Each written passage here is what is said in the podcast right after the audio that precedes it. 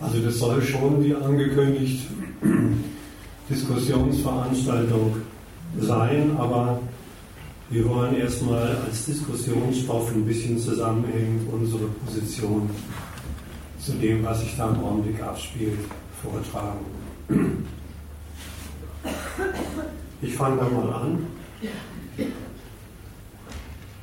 Anfang September, das ist jedem noch gewärtig, hat die Merkel-Regierung die Grenze nach Österreich-Ungarn geöffnet und unkontrolliert, unregistriert eine ziemliche Masse an Flüchtlingen aus aller Herren Länder, die in Ungarn und Österreich festsaßen, nach Deutschland einreisen lassen.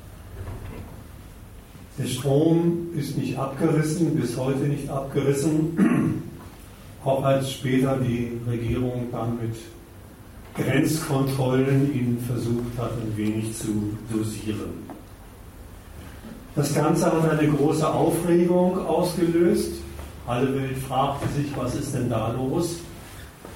Und der bekannte Schreiberling der Süddeutschen, der Prantl, hat es unter der Überschrift Paradigmenwechsel behandelt. Ein Paradigmenwechsel in der Flüchtlingspolitik Deutschlands, der, wie er sagt, vorher als undenkbar galt. Und dann setzt er auch schnell ein Rätselraten ein über die Gründe dieses Paradigmenwechsels. Mir sind da drei Gründe aufgefallen, die ich kurz benennen und kurz ansprechen will. Der bekannte, bekannteste Grund, warum die Merkel-Regierung jetzt so reagiert hat auf die festsitzenden Flüchtlingsmassen, hieß, endlich hätte sich die Merkel-Regierung besonnen auf das, was wahre deutsche Flüchtlingspolitik sei, hätte sich, zitiere, ihrer humanitären Verantwortung gestellt.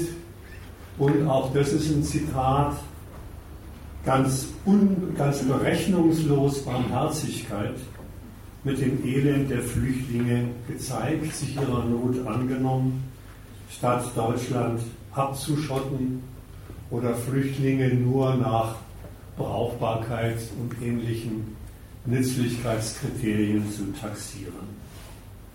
Endlich heißt es dann auch in kritischen Kommentaren dazu werde das, was das Asylrecht in Wirklichkeit sei, praktische Wahrheit.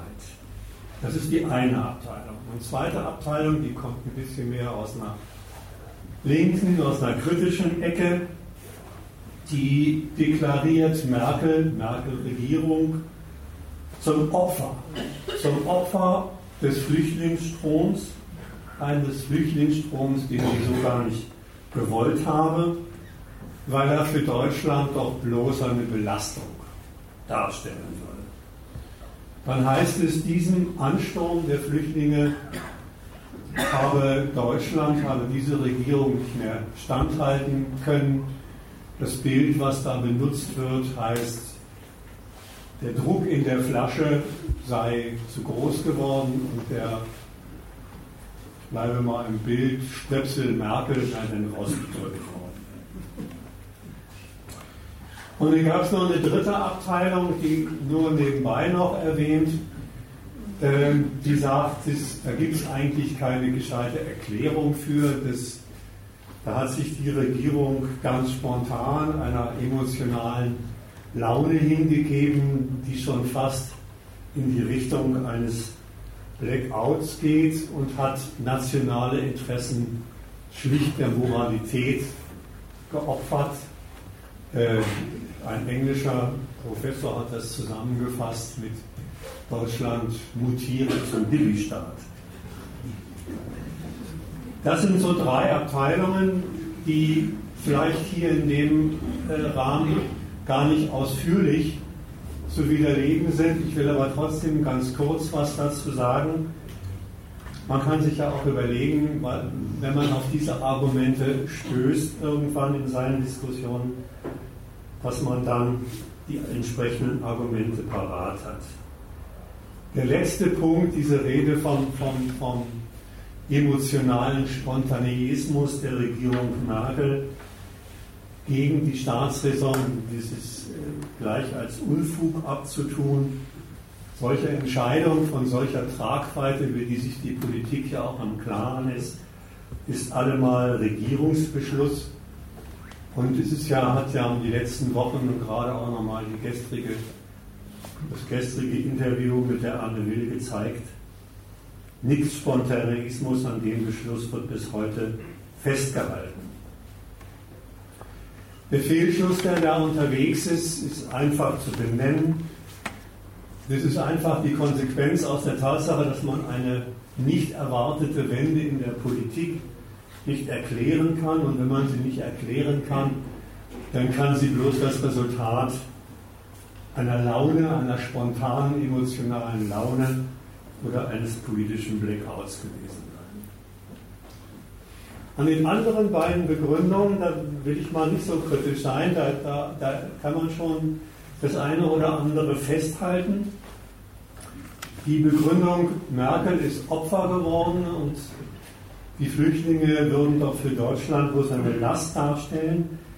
Da ist einerseits ein bisschen was dran, weil in der Tat die Flüchtlinge nicht bestellt sind, dass sie unerwünscht sind, das hat die Merkel gestern auch nochmal betont, und als Last für nationale, nicht nur nationale Politik eingeordnet werden. Das stimmt so, aber deswegen ist es noch längst nicht so, dass Merkel deswegen ein Opfer, ein ohnmächtiges Opfer einer über sie hereinbrechenden Flut geworden ist. Äh, der sehr offensive Umgang damit, den sie unmittelbar nachher hat verlauten lassen, wir schaffen das, und im Bundestag hat sie ergänzt, wir schaffen das, wer, wenn nicht wir, zeugt von was ganz anderem als Ohnmacht. Der Fehlschluss ist auch hier, liegt auch hier meines Erachtens ziemlich auf der Hand. Wenn man feststellt, da, ist, da werden äh, Flüchtlinge reingelassen, die wirklich nicht bestellt sind und die auch wirklich zunächst mal eine Last darstellen, dann, so heißt der Schluss hier, kann es doch eigentlich keinen positiven Grund für diese politische Entscheidung geben. Wir werden zeigen, dass dem nicht so ist. Ähnlich ein bisschen bei der, bei der Barmherzigkeitstheorie. Das kann man gar nicht bestreiten, dass die, dass die Bilder aus den Lagern und die Bilder aus Ungarn, aus Österreich, die Menschen auf den Trassen und an den Stacheldrahtzäunen, dass das einen schon die Galle hochbringen kann und ziemliches Mitleid auslösen kann. Ich will auch gar nicht in Abrede stellen, dass so eine Frau wie die Kanzlerin vielleicht dagegen nicht einmal gefeit ist. Aber ihre Flüchtlingspolitik erschöpft sich deswegen noch lange nicht in Nothilfe, in barmherziger Elendsbewältigung. Es kann von Moral statt Staatskalkül wirklich nicht die Rede sein, weil es ist auch niemandem unbekannt, dass nach der ersten Aufnahme in Notunterkünften Not und Not sortiert werden, zwischen Not sortiert wird und man weiß, ein Teil der Notleidenden darf bleiben und ein Teil von ihnen wird dorthin zurückgeschoben, wo sie in Not geraten ist. Das passt dann zu dem Urteil Barmherzigkeit, berechnungslose Barmherzigkeit irgendwie nicht dazu. Der Fehlschluss auch hier, wenn ein Willkommen praktiziert wird, auch nachher noch an den Münchner Bahnhöfen, und eine Erstversorgung stattfindet, und wenn das auch noch im Bilde des eigenen Ideals von dem, was Politik eigentlich zu machen hätte, gedeutet wird, dann wird eben alles andere, was zu diesem Bild nicht mehr passt, ausgeblendet und es bleibt nur noch übrig dieser Befund, Barmherzigkeit. Also das stimmt alles nicht und es stimmt erst recht nicht, das, was zu, dem Barmherzig, zu der Barmherzigkeitstheorie immer hinzugefügt wird, jetzt würde sich endlich der Geist des deutschen Asylrechts erfüllen. Warum das nicht stimmt, wird mein erster theoretischer Teil sein. Dieser erste theoretische Teil, der wird sich in drei Unterabschnitte gliedern. Nach diesen drei Unterabschnitten machen wir dann erstmal Diskussionspause. Der erste Teil wird sein, was ist eigentlich der ganz elementare politische Gehalt des Asylrechts, so wie er im Grundgesetz steht. Noch ganz unabhängig von dem, wie er gegenwärtig praktiziert wird. Also der politische Gehalt des Asylrechts. Es lohnt sich, sich darüber einmal vorab zu verständigen. Die zweite Frage ist, wie wird denn dieses Asylrecht eigentlich praktiziert? Wie wird es umgesetzt? Welche sind seine Verfahren und was, sind von denen, was ist von denen zu halten? Und der dritte Teil, der wird dann den Hauptteil von der Einleitung jetzt erstmal bilden, wird die Frage beantworten, zu beantworten versuchen, wie wird eigentlich dieses Asylrecht jetzt angesichts dieses Massensturms nach geöffneten Grenzen und auf der Grundlage dieses Wir schaffen das praktiziert. Das ist der dritte Teil.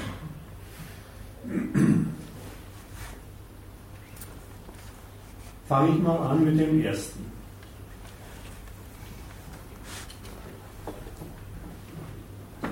Wenn es Asylrecht heißt, wenn es Asylrecht heißt, politische Verfolgte genießen Asyl, ich lasse mal alle Zusatzbestimmungen erstmal weg, dann ist dem zu entnehmen, dass dieses deutsche Asylrecht aus dem Grundgesetz beansprucht, so etwas wie Schutzmacht für diese verfolgten Flüchtlinge zu sein. Schutzmacht für diese verfolgten Flüchtlinge. Und das heißt was? Was muss man sich schon mal klar machen, was das heißt? Das heißt nämlich erstens, offensichtlich ist mit der Verabschiedung dieses Asylgesetzes klar und es wird damit gerechnet, dass weltweit Flüchtlinge anfallen. Und zwar offensichtlich auch nicht nur in einer Weise, dass man es vernachlässigen kann. So etwas müsste man nicht ins Grundgesetz schreiben. Sondern in einer Weise, dass es, dass es Teil nationaler Politik wird, diese Schutzmachtfunktion auszuüben. Ein hübsches Urteil über diese Welt, was diesem Asylgesetz zugrunde liegt. Immer wieder gibt es offensichtlich große Mengen von Menschen, die es unter ihrer Herrschaft nicht mehr aushalten, aus welchen Gründen auch immer. Und wir erklären uns zur Schutzmacht. Das ist das Erste. Das Zweite ist, dass darin natürlich mit der Kategorie Schutzmacht auch Deutschland als diese Schutzmacht gewährende Macht sich gegenüber den Staaten aufstellt, aus denen die Menschen geflüchtet sind. Sie stellt sich denen gegenüber auf, weil vor denen werden die Flüchtlinge in Schutz genommen. Das ist ja die Funktion von Schutzmacht. Auch wenn man noch gar nichts weiß über das, was der Inhalt des Schützens ist, stellen sich gegenüber diesen Staaten auf und sagen, vor denen müssen diese Menschen, die flüchten, in Schutz genommen werden. Daraus kann man drittens den Schluss ziehen, dass sich sowas natürlich gerade nicht wie diese erste Theorie, die ich vorhin zitiert habe, in Barmherzigkeit für Flüchtlinge auflöst. Nicht auflöst in eine Hilfe, die ausschließlich Maß nimmt an der Not der Flüchtlinge, weil die Schutzmacht an die Flüchtlinge ausschließlich das politische Verhältnis, das sie hat zum Herkunftsstaat hat, heranträgt. Das mag auf den ersten Blick oder auf das erste Anhören vielleicht ein bisschen abstrakt klingen. Ich will es mal erläutern an einem Fall, der euch bekannt ist. Das meint nämlich Folgendes. In Zeiten des Kalten Krieges war eines ganz offensichtlich. Das Asylrecht galt da für die sogenannten Dissidenten, vornehmlich aus der Sowjetunion, die Sowjetunion war von vornherein als ein Unrechtsstaat eingeordnet. Und das sagt eigentlich schon alles über den vermeintlichen moralischen Gehalt des Asylrechts aus. Asyl heißt dann nichts anderes, als dass beim Sortieren der Flüchtlinge, wer genießt jetzt britisches Asyl oder nicht, an den Flüchtlingen das Urteil des aufnehmenden Staates über den Herkunftsstaat erstmal ausgesprochen und mit der Aufnahme dieses Flüchtlings auch exekutiert wird. Das war so klar wie nichts bis hin zum Ende des Kalten Krieges, als die Flüchtlinge vor allen Dingen diese aus, den, aus der Sowjetunion, aus den Gussstaaten fliehenden Menschen waren. Was mir, ich betone es nochmal, was mir an der Sache wichtig ist, ist, dass sich da wirklich an den Flüchtlingen nichts anderes zeigt, als wie steht die schutzgebende Macht Deutschland in dem Fall zu dem Staat, aus dem du herkommst. Sofern dieser Staat einer ist, der in dem Fall war so expliziter Feind, kalter Krieg, dann sind natürlich alle diejenigen, die fliehen, die von dir, die es bei dir nicht mehr aushalten, nichts anderes als die hervorragenden Repräsentanten des Belegs der Berechtigung dieser Feindschaftserklärung. Und so wurde es auch gehandhabt. So, das sind eigentlich erstmal die, die, die, die, die drei entscheidenden Punkte elementarer Natur zum Asylrecht, die mir eingefallen Zu dem zweiten Punkt, wie wird das umgesetzt? Da möchte ich mal anfangen damit, dass dieses Asylrecht eine juristische Besonderheit aufweist. Die juristische Besonderheit besteht darin, dass es sich ja um ein deutsches Gesetz handelt, das nicht über Ausländer befindet, sondern Ausländern ein Recht einräumt. Ausländern sagt, ihr dürft was. Ausländer können sich auf dieses Asylrecht berufen, wenn sie den Boden deutscher Rechtshoheiten auch nur dann betreten, wie immer sie es betreten haben, wenn sie erstmal den Boden der deutschen Rechtshoheit betreten haben, dann dürfen sie was und was sie dürfen ist, sie dürfen einen Antrag auf Asyl stellen. Zur Debatte, die so insgesamt läuft, muss man da einfach nochmal festhalten, Antrag auf Asyl ist nicht Gewährung von Asyl.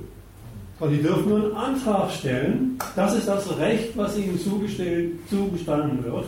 Das ist die Erlaubnis, die übrigens jedem Einzelnen auch nach Anhörung gewährt wird. Das ist das sogenannte Individualrecht auf Asyl. Das dürfen Sie. Sie dürfen einen Antrag stellen und dieser Antrag wird dann geprüft. Das dürfen Sie nicht mehr, aber auch nicht weniger. Was festzuhalten ist an der Stelle, ist, dass mit dieser Rechtsbesonderheit des Individualrechts auf Asyl der Ausländer das Asylrecht schon wieder ein Verhältnis zum Herkunftsstaat aufmacht. Aber jetzt ein besonderes. Ein Verhältnis zum Herkunftsstaat aufmacht, der sagt, ich erkläre mich, indem ich dieses Recht den Ausländern, also deinen Bürgern, bei mir einräume, mich in gewisser Weise partiell für sie zuständig. Das sind deine Bürger, das weiß ich sehr wohl. Aber ich erkläre mich zuständig, indem ich ihnen dieses Recht auf Asylantragstellung einräume. Das ist, wenn man es nochmal ein Stückchen weiter denkt, ist das schon so etwas wie die Bestreitung der ausschließlichen Souveränität des Herkunftsstaats über seine Bürger. Ein bisschen vulgär gesagt, da kann man sagen, der klaut Deutschland dem Herkunftsstaat ein bisschen was von der Zuständigkeit für seine Bevölkerung. Und das wissen Herkunftsstaaten im Übrigen auch sehr genau und haben reagiert und reagieren immer noch. Die Sowjetunion hat diese Sorte Umgang mit ihren geflüchteten Dissidenten gar nicht gut geheißen. Sie hat immer von brutaler Abwerbung gesprochen. Auch heute noch gibt es Beschwerden, die genau diesen Punkt ansprechen. Zum Beispiel hat vor einer Woche, glaube ich, war es der Assad, der syrische Regierungsgeschäft, sich öffentlich darüber beschwert, dass Deutschland mit seinem Asylrecht ihm der Bevölkerung klaut, also den Nachschub für sein Militär. Das ist die politische Reaktion auf, diesen, auf diese Zuständigkeitsbeschränkung, Zuständigkeitsbeschneidung. Kannst du nochmal den Unterschied sagen? Äh, Asylrecht als, als Individualrecht zum allgemeinen Recht äh, gegenüber den Ländern? Das Asylrecht ist ein Recht, was jeder, der hierzulande als Flüchtling ankommt, wahrnehmen darf. Wie es praktiziert wird, heißt aber, du musst als Individuum, als einzelner Geflüchteter vor die Behörde und musst nachweisen, welche Gründe für deine Flucht, für deine Flucht hast. Das ist die Abteilung Individualrecht.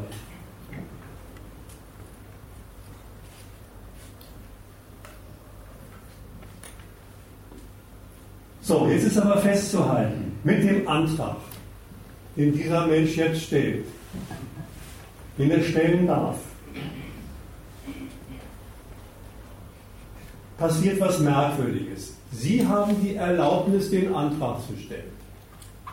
Aber mit dieser Erlaubnis werden die Flüchtenden, die Flüchtlinge den hiesigen Flüchtlingsbehörden unterstellt werden damit allen Vorschriften, allen gesetzlichen Regelungen unterstellt, werden damit der gesamten Politik, die die Behörden jeweils exekutieren, unterstellt, was ich meine, was schon ein kleiner Widerspruch ist.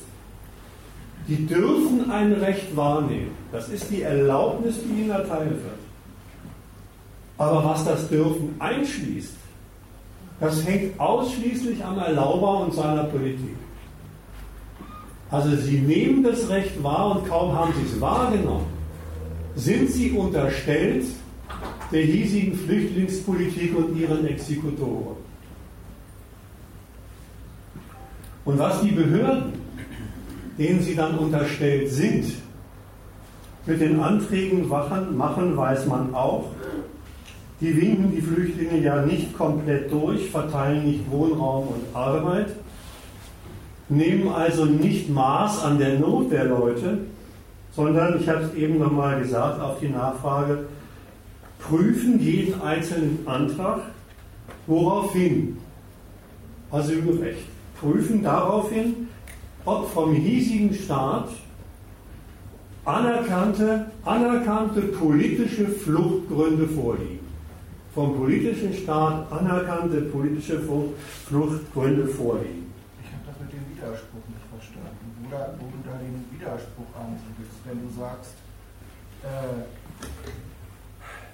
wenn, wenn, sie haben zwar das Recht, Asyl zu beantragen, aber äh, entscheiden darüber, was der Inhalt davon ist, wie mit ihm umgegangen ist, das liegt ganz in der Hand von dem, der das Recht ausgestaltet und anwendet. Das verstehe ich als Argument schon, aber Das ist, meine ich, doch irgendwie immer so, wenn man sich an verordnet, völlig dann recht. ist die andere Seite die, die, die halt bestimmt, was äh, Grenzen und äh, Reichweite von dem ist, was man da machen darf. Deswegen habe ich auch gesagt, kleiner Widerspruch. Nein, hast ja völlig recht. Diejenigen, diejenigen, die sich mit der, mit der Art und Weise auskennen, wie hier Recht funktioniert, die assoziieren bei Recht ja sofort Pflicht, wie du es gemacht hast. Aber bitte vergiss all diejenigen nicht, die sagen, Recht, da habe ich doch was für mich. Und denen müsste man mal sagen, ja, in der Tat, das hast du. Du hast was für dich, du darfst was. Aber jetzt schau dir mal an, was du darfst. Du darfst all das, was diejenigen, die jetzt, die, die jetzt anstellen, denen du dich damit unterstellt hast. Das war der Gedanke. Ja, ich will es an der Stelle auch nochmal enger an dem, an dem Inhalt da machen. Ja? Der Mensch, der nach Deutschland flüchten will, der hat seine Gründe, Motive, weiß ich was alles. Seine Lageeinschätzung und sowas. Dem wird dieses individuelle Rechtsgut tatsächlich von Deutschland gewährt. Was ist jetzt das, was er als individuelles Rechtsgut hat? Das bezieht sich gar nicht auf das, warum er es wahrnimmt, sondern der Inhalt an der Stelle ist, okay, du darfst dich, und was kommt jetzt als Inhalt, der deutschen Hoheit unterstellen und die entscheidet jetzt aus dem, wie sie sich als Schutzmacht definiert, was aus deinem Antragsrecht in Deutschland oder gar nicht in Deutschland wird. Und es ist ja, das hat ja was sehr, sehr Elementares, was da als erstes mal entschieden wird. Das ist, ob Leute hier überhaupt unter dieser Schutzmacht Deutschland bleiben dürfen oder zu gehen haben. Äh, äh, das wirst du nicht ohne weiteres bei jedem Paragraphen für Inländer äh, vor dir haben. Da gibt es immer das abstrakte, also das allgemeine Verhältnis von wem was gewährt wird, der ist in den Klauen des Gewehrers. Aber der Inhalt ist ja schon ein spezieller. Das einzige Recht, was wirklich Ausländer in Deutschland als Individualrecht genießen, ist so gesehen, sie dürfen sich Deutschland als Schutz- und Entscheidungsmacht über sie unterstellen. Vielleicht wird das dadurch deutlicher, dass das Bundesverfassungsgericht 1993 gesagt hat, dass das Asylrecht nicht zu den unveräußerlichen Rechten gehört. Das heißt, man kann es mit entsprechenden Mehrheiten abschaffen. Und da in diesem Urteil wurde auch ausgeführt, dass dadurch dem Staat bzw. der Regierung mit ihren Mehrheiten umfangreiche Gestaltungsrechte obliegen, wie es das Asylrecht gestalten kann, auch im nationalen Interesse. Ja. Das macht die Sache vielleicht ein bisschen deutlicher. Ja, und das haben Sie ja auch wahrgenommen. Das haben Sie 93 wahrgenommen und im Augenblick ist schon wieder die, die Debatte im Gange, ob man nicht am Asylrecht noch ein bisschen rumstricken muss. Die CS, aus der CSU kommt sogar das Urteil, ob man es nicht ganz streichen. So, jetzt anknüpfen an das, was Jonas eben nochmal gesagt hat. Die Unterstellung. Die Unterstellung ist die Unterstellung unter das Urteil, ob jetzt die Behörden einen vom hiesigen Staat anerkannten politischen Fluchtgrund entdecken oder nicht. Ich will das erstmal so, so festhalten, weil dem ist auch, dem kann man auch schon was entnehmen. Sollte man was entnehmen. Politisch anerkannte Fluchtgründe enthält in doppelter Weise die interessierte Betrachtung des Staates. Das heißt aber auch zugleich, dass er weiß, dass der, das Flucht eben was ganz anderes ist, dass er bei Flüchtlingen mit was ganz anderem zu tun hat, als mit Leuten, die hier mit Visum einwandern wollen. Urlaubsbesuch ist es sowieso nicht, sondern er weiß, und nur deswegen will er ja diese Prüfung veranstalten, dass es sich um Leute handelt, die er nicht bestellt hat, die unerwünscht und illegal das hiesige Land bestellt, das hiesige Land betreten haben. Merkel hat gestern wörtlich bei der Will gesagt, wir haben die Flüchtlinge doch nicht eingeladen. Das ist der Ausgangspunkt der ganzen Sache. Sonst bräuchten Sie nicht dieses Kriterium politische Verfolgung anlegen. Sonst können Sie sagen, Not, Flucht, okay, kommt rein. Sie sind die Flüchtlinge und bleiben ausgebombte, verfolgte, in der Regel arme Schlucker aus der Fremde. Und sie sind deswegen und bleiben deswegen auch für den hiesigen Staat, egal wie er jetzt mit ihnen verfährt, eine Last, wenn sie Grenzen überwinden und einen Antrag stellen. Sie müssen bis zur Entscheidung, das weiß man, es hat ja auch einiges an Aufregung ausgelöst, irgendwie in Notunterkünften untergebracht, versorgt, medizinisch betreut und so weiter werden. Aber eben nicht nur in materieller Hinsicht, auch das weiß man. Immerhin sind sie Ausländer und das passt ja Teilen der hiesigen Bevölkerung auch nicht, also muss da auch was gemacht werden. Aber noch was steckt in diesem ganz elementaren dieser ganz elementaren Unterwerfung unter das staatliche Kriterium der politischen Verfolgung drin. Es wird offensichtlich was anderes geprüft, kann man erstmal negativ sagen, als ihre materielle Lage, ihre Notlage, ihr Elend. Wie gesagt, wenn nur Not festgestellt würde, gibt es überhaupt keine Sortierungsnotwendigkeit und keinen von der Not getrennten Sortierungsgrund. Ganz elementarer Schluss, den man sich klar machen muss gegenüber allen, die dieses falsche Urteil über das Asylgesetz, es sei eigentlich gedacht für barmherzige Flüchtlingsaufnahme, sagen muss, Flucht vor Verelendung, Verfolgung, Krieg und so weiter ist für sich noch kein Asylgewährungsgrund. Für sich nicht.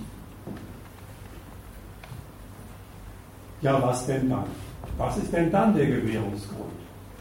Ist die Frage, die sich jetzt stellt. Dazu gleich ein bisschen mehr.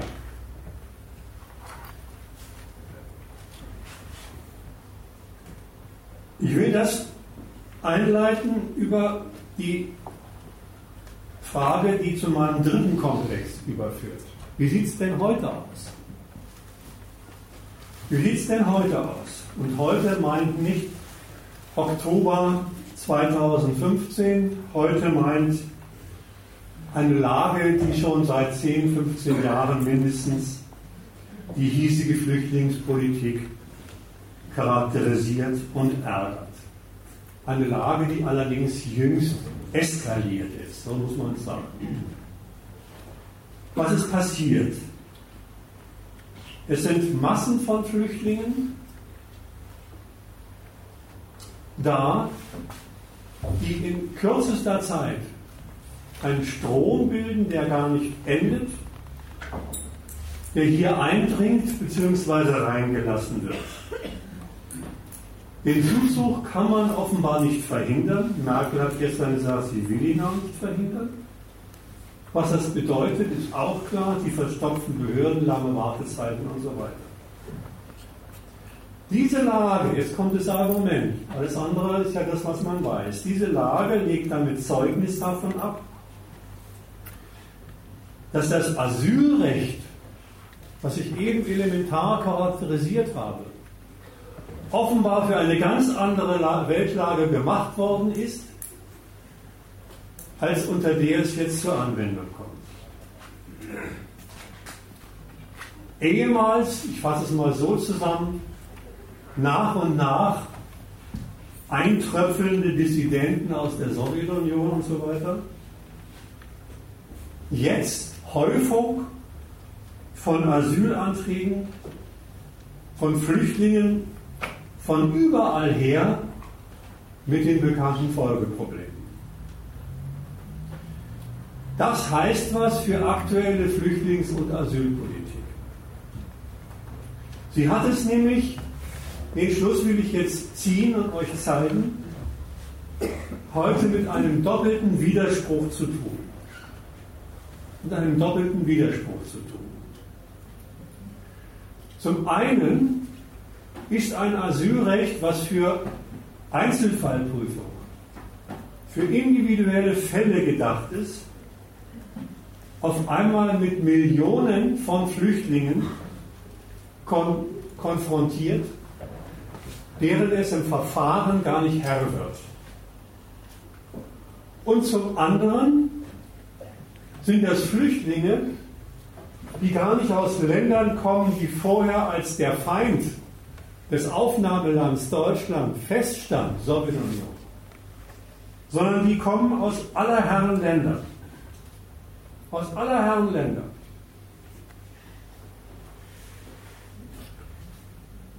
Dieser doppelte Widerspruch in Anführungszeichen von mir aus wird gelegentlich charakterisiert als Missbrauch des Asylrechts.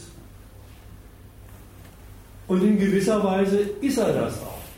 Denn für das, wofür das Asylrecht jetzt herhalten muss, als Rechtsinstitut und Verfahren, ist es nicht ins Grundgesetz geschrieben.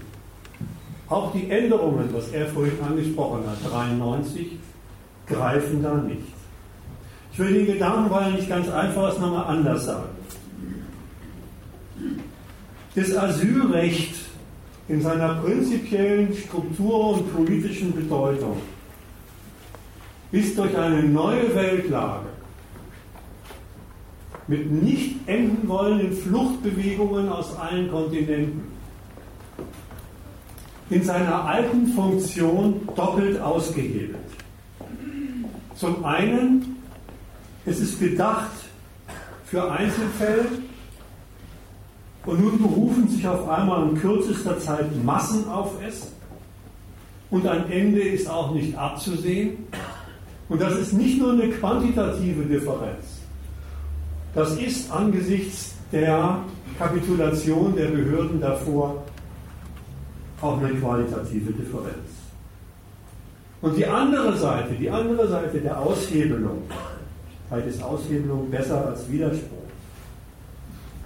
Die andere Seite, wo einst, ich erinnere an das Beispiel aus dem Kalten Krieg, vorab eine klare Staatensortierung nach Freund und Feind vorlag, und vorab diese Feindschaftserklärung deutlich gemacht hat über die Entscheidung, wer kriegt Asyl und wer nicht bestimmt hat,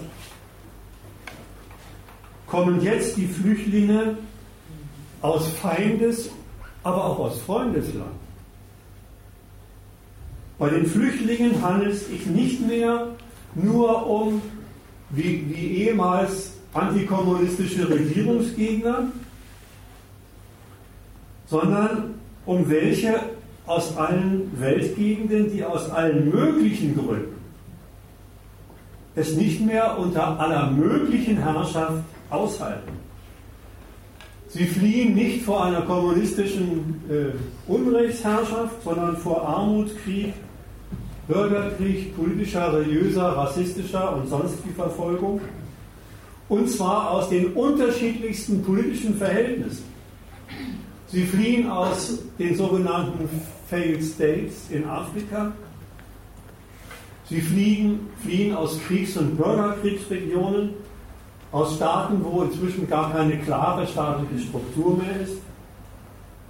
Sie fliehen aus Diktaturen, in denen jede Opposition bekämpft und eingesperrt wird, aber auch aus Demokratien fliehen sie wie den zum Beispiel bei Westbalkanstaaten, Kroatien, Kosovo, Albanien und so weiter. Ja, sie, sie fliehen auch aus NATO-Staaten, demokratischen, der NATO zugeordneten, also Bündnisstaaten wie der Türkei. Und so die Kurden, ja bitte. Die Betonung äh, äh öffentlich und von der Politik her, äh, die Betonung öffentlich und von der Politik her ist doch äh, unter anderem dieser Fall Syrien.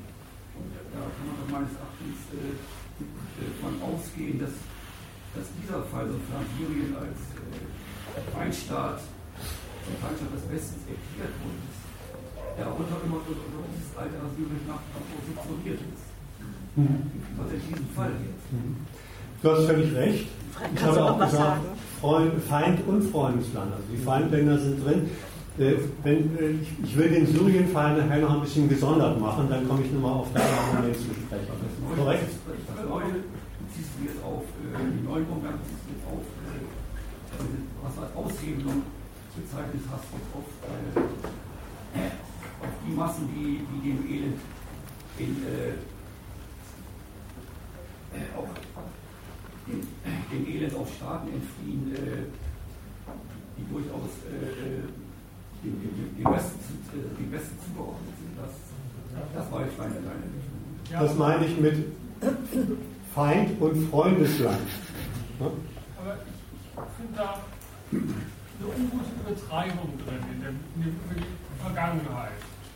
Weil es ist ja richtig, dass das Asylrecht für den Ostblock gemacht war und für, den, für die Systemauseinandersetzung. Trotzdem hat sich ja Deutschland geleistet, auch mal einen handverlesenen äh, Menschen aus Chile, der irgendwie gefoltert ist, aufzunehmen und so weiter. Also ich wollte nur sagen, das widerspricht deinen Argumenten, wofür es da ist und da, was dabei passiert, nämlich, dass Deutschland sich da in die Position des Richters begibt, gar nicht. Bloß es hat sich auch mal durchaus rausgenommen, einem US-Freund mal irgendwie so ein kleines bisschen, auch ihr seid nicht ganz koscher. Ja. Also das ist wirklich eine kleine Ergänzung. Ja. Äh, die, die, die, die Ergänzung wird übrigens jetzt, die man damals schon historisch feststellen konnte, die wird jetzt in zunehmendem Maße Kriterium und deswegen gehe ich, gehe ich auf die gleich noch genauer ein einen Satz noch sagen zu seiner Frage eben, weil du vorhin auch schon mal nachgefragt hast, die beiden Momente äh, Asylrecht, da war die erste Auskunft, der, der Staat, der das gewährt, mischt sich in die Beurteilung der auswärtigen Herrschaft ein. Und dann gab es ein zweites Argument über die Form, in der er das tut, nämlich dass er, das, dass er den dortigen Untertanen so dass sie es bis nach Deutschland schaffen, ein Recht, ein Individualrecht einräumen. Und die beiden Seiten sind sehr wohl zu trennen. Selbst wenn es so ist, dass zum Beispiel Syrien unter Assad als unterdrückerisches Regime äh, eingestuft ist hierzulande, fällt das weder gestern noch heute damit zusammen, dass allen, die aus Syrien kommen, Asyl angeräumt wird jeder Einzelne wird daraufhin geprüft, ob er Opfer politischer Verfolgung ist. Und insofern ist auch, auch die, die, Idee, äh, für Syrien gilt das, also, also äh, ist da quasi, das ist in dem Sinne kein Einwand dagegen, dass es auch, auch für solche Verhältnisse nicht unbedingt passend ist, dass sich von dort die Massen nach Deutschland bewegen und als massenhafte Kronzeugen einer unterdrückerischen Regierung woanders ihren Dienst tun. Ja, also das, auch, auch das fällt nicht unbedingt zusammen mit dem, was im Ausgangspunkt erläutert war als der elementare politische Nutzen aus dem Asylrecht. Mhm.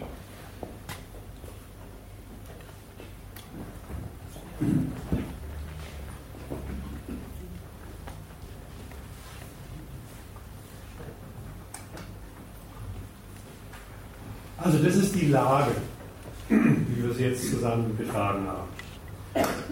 Zu dieser Weltlage gehören, ich hätte fast gesagt, 60 Millionen von der UNO handgezählte Flüchtlinge, Ein paar Millionen davon machen sich auf nach Europa, ins Zentrum von Europa, Deutschland, überwinden Grenzen, nehmen alle möglichen Lebensrisiken dafür in Kauf,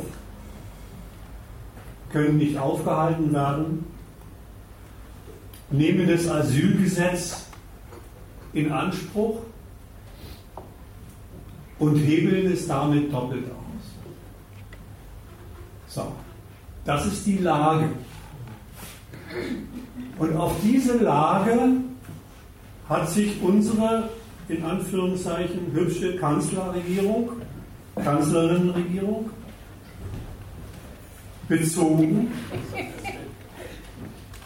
indem sie exakt an dieser doppelten Aushebung, ich nenne es erstmal ein bisschen salopp, eine Chance für Deutschland entdeckt hat.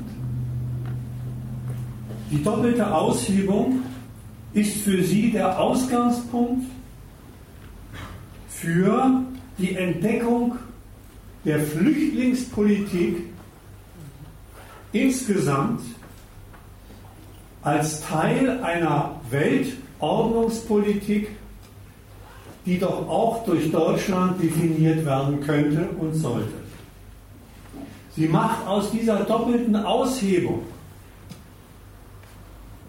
damit genau das Programm, was heute als Paradigmenwechsel verrätselt wird, erklärt mit der Grenzöffnung Deutschland also nicht nur zur Schutzmacht der in Deutschland und in Europa eingefallenen Flüchtlinge, sondern definiert die Flüchtlingsfrage insgesamt als ein nationales, europäisches und weltweites, also globales Problem.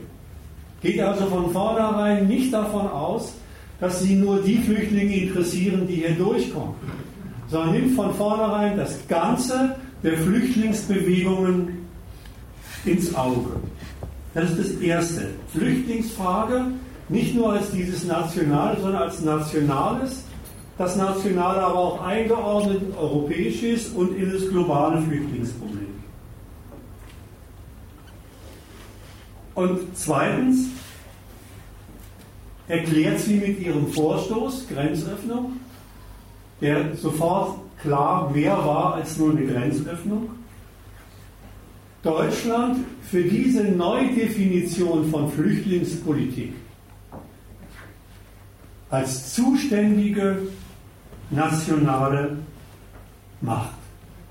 Die Europäer will sie dafür auch gleich immer ins Boot holen. Aus der Not, aus der Not der anstürmenden Flüchtlinge aus allen Weltgegenden, dieser Aushebelung des, des Asylgesetzes, leitet sie für sich durch diese Definition des globalen, des Flüchtlingsproblems als globales gleich Kompetenzen, weltweite Kompetenzen zur Lösung der Flüchtlingskrise ab.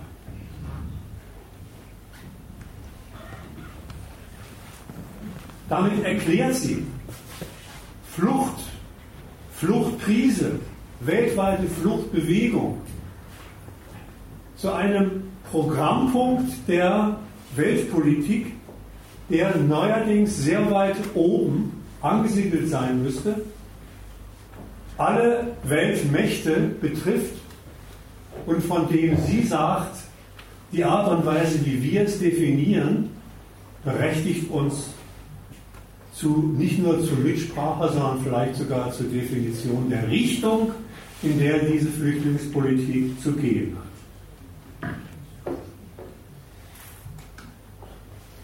Was schließt diese neu definierte Flüchtlingspolitik alles ein?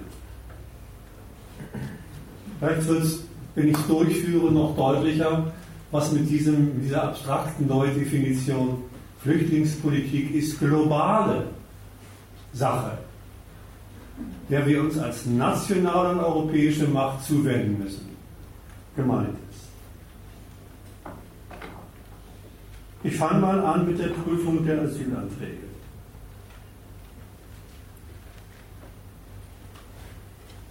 Was passiert da? Mit der Prüfung der Asylanträge Warte mal, Fred, ähm, zu dem Punkt davor. Also ähm, du hast jetzt ja hervorgehoben, dass, ähm, das fand ich auch alles richtig, dass ähm, die deutsche Regierung aus diesem Flüchtlingsansturm ähm, sowas wie einen ja, nach außen gerichteten globalen Ordnungsanspruch ableitet. Da warst du jetzt gerade. Ähm, also ich habe jetzt noch einen vorgelagerten Punkt, und zwar den, ähm,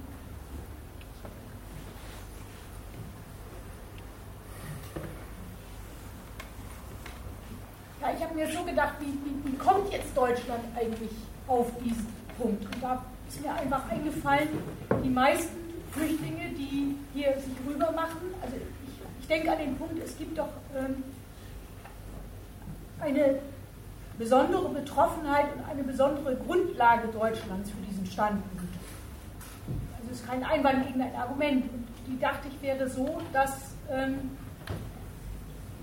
die Flüchtlinge sich doch vornehmend, vornehmlich in die Staaten wollen, die noch erfolgreich Geschäft machen und ganz mit weitem Abstand innerhalb von Europa eben nach Deutschland wollen. Also viele andere Länder sind ja wie, wie Österreich, Ungarn etc. Länder, die diese Flüchtlinge durchwinken.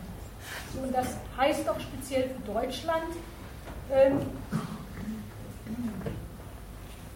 ja, dass es gerade wegen seines Erfolgs in der Staatenkonkurrenz, in der ökonomischen Konkurrenz der Staaten, deswegen, sage ich mal, von der Flüchtlingskrise auch besonders betroffen ist, weil gerade wegen des deutschen Erfolgs wollen sie sich alle hier an der Konkurrenz beteiligen. So, und das produziert doch bei denen das Interesse, dass, also bei den Deutschen, dass sie sagt, oder Merkel, sage ich jetzt mal, dass sie sagt, wir müssen quasi zur, zur Abwendung dieses deutschen Problems. Alle anderen Staaten, die in verschiedenen Funktionen als Aufbewahrungsländer, als Durchleitungsländer tätig sind, ja, die müssen irgendwie in einer Weise agieren, dass sie dieses deutsche Problem künftig irgendwie relativieren oder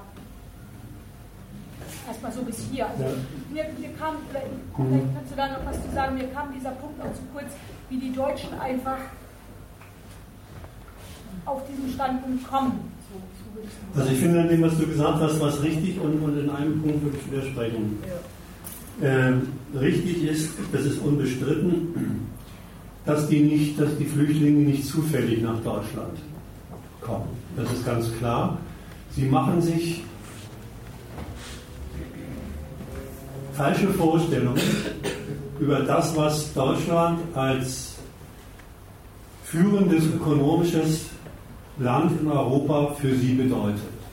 Sie leiten aus dem Umstand, dass Deutschland führende Wachstumskanone in Deutschland ist, ab, dass deswegen auch ihre Hoffnungen hier als erste erfüllt werden können. Das ist deren Motiv, da gebe ich dir recht.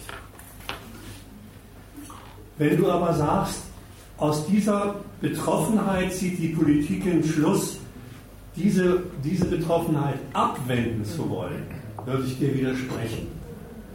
Sie wollen sie nicht loswerden diese, diese, diese Betroffenheit, sondern sie verwandeln sie in ein positives Programm.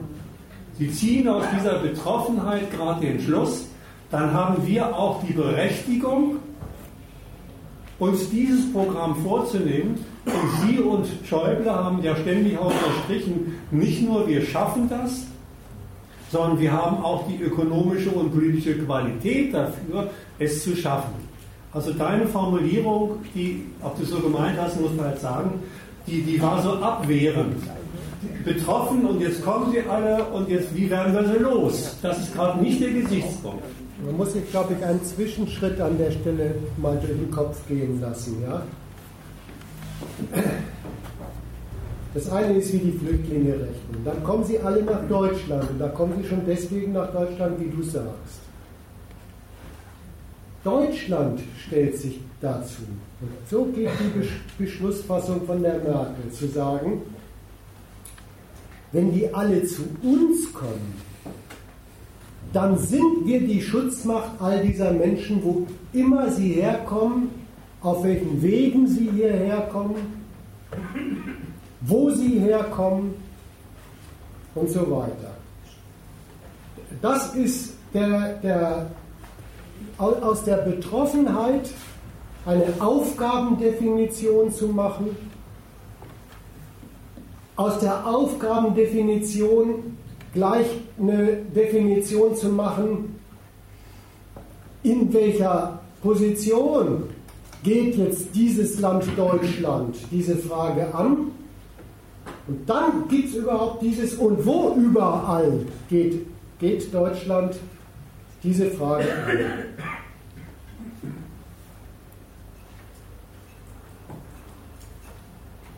Da, da merkst du, die, äh, das ist, habe ich deswegen dazwischen gesagt, weil in diesem Zwischenschritt, ja, fallen die Gründe der Flüchtlinge nach Deutschland zu kommen unter den Tisch. Die sind jetzt gar nicht mehr das, wo die deutsche Aufgabenstellung losgeht, nach deren Definition. Deren Definition geht jetzt da los, wenn wir von all diesen Flüchtlingsmassen daheim und auch anderswo betroffen sind, dann machen wir uns zu der Macht, die über das Flüchtlingsproblem bei uns und auch anderswo die Hoheit zu gewinnen suchen. Ja. Das, das, das ist die aus der Betroffenheit die Ableitung einer Berechtigung für globale, für die Regelung globaler Ordnungsfragen. Ja. Das ist der Gedanke. Eine Sache will ich dazu noch ergänzen, damit kein Missverständnis entsteht. Diese, diese, diese allumfassende Zuständigkeit, die sie aus der, die sie aus die, äh, in, in dass sie die Tatsache ummünzen, dass die Flüchtlinge aus aller Herren Länder nach Deutschland kommen die ergänzend an das, was du eben gesagt hast, die wird äh, praktiziert und die nimmt Deutschland in die Hand, auch gleichgültig gegen das, was sie mit den Flüchtlingen machen. Also die hört auch gar nicht für diejenigen auf, die Deutschland abschiebt oder bei denen Deutschland den Versuch unternimmt und den machen sie ja nach wie vor und auch weiterhin, die möglichst gar nicht erst hierher kommen zu lassen.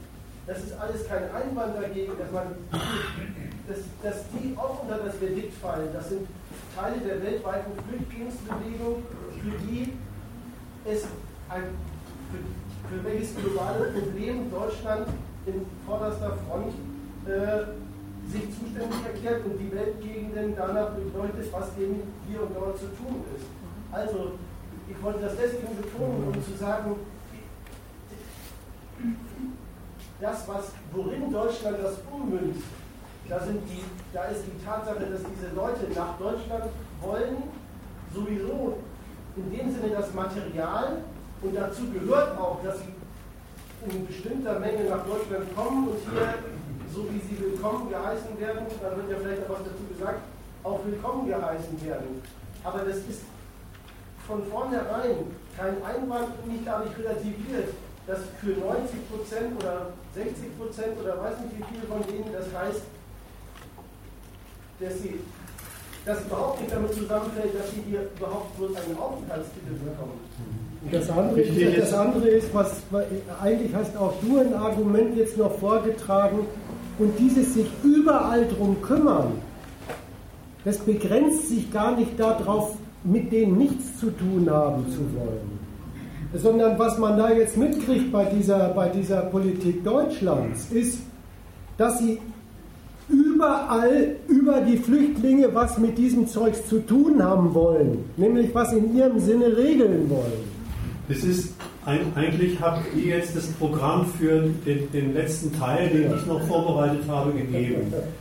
Das Programm heißt, unter diesem neuen Gesichtspunkt werden nicht nur alle bekannten Abteilungen der Flüchtlingspolitik neu beurteilt, sowohl das Resultat des Prüfungsverfahrens mit dem Resultat Bleiberecht, Aufenthaltsrecht, das kriegt einen neue, neuen Akzent, als auch das, worauf du eben nochmal hingewiesen hast, die große Zahl derjenigen, die nicht äh, hier bleiben dürfen, die zurückgeschickt werden. Auch das bekommt einen, neu, einen neuen Akzent.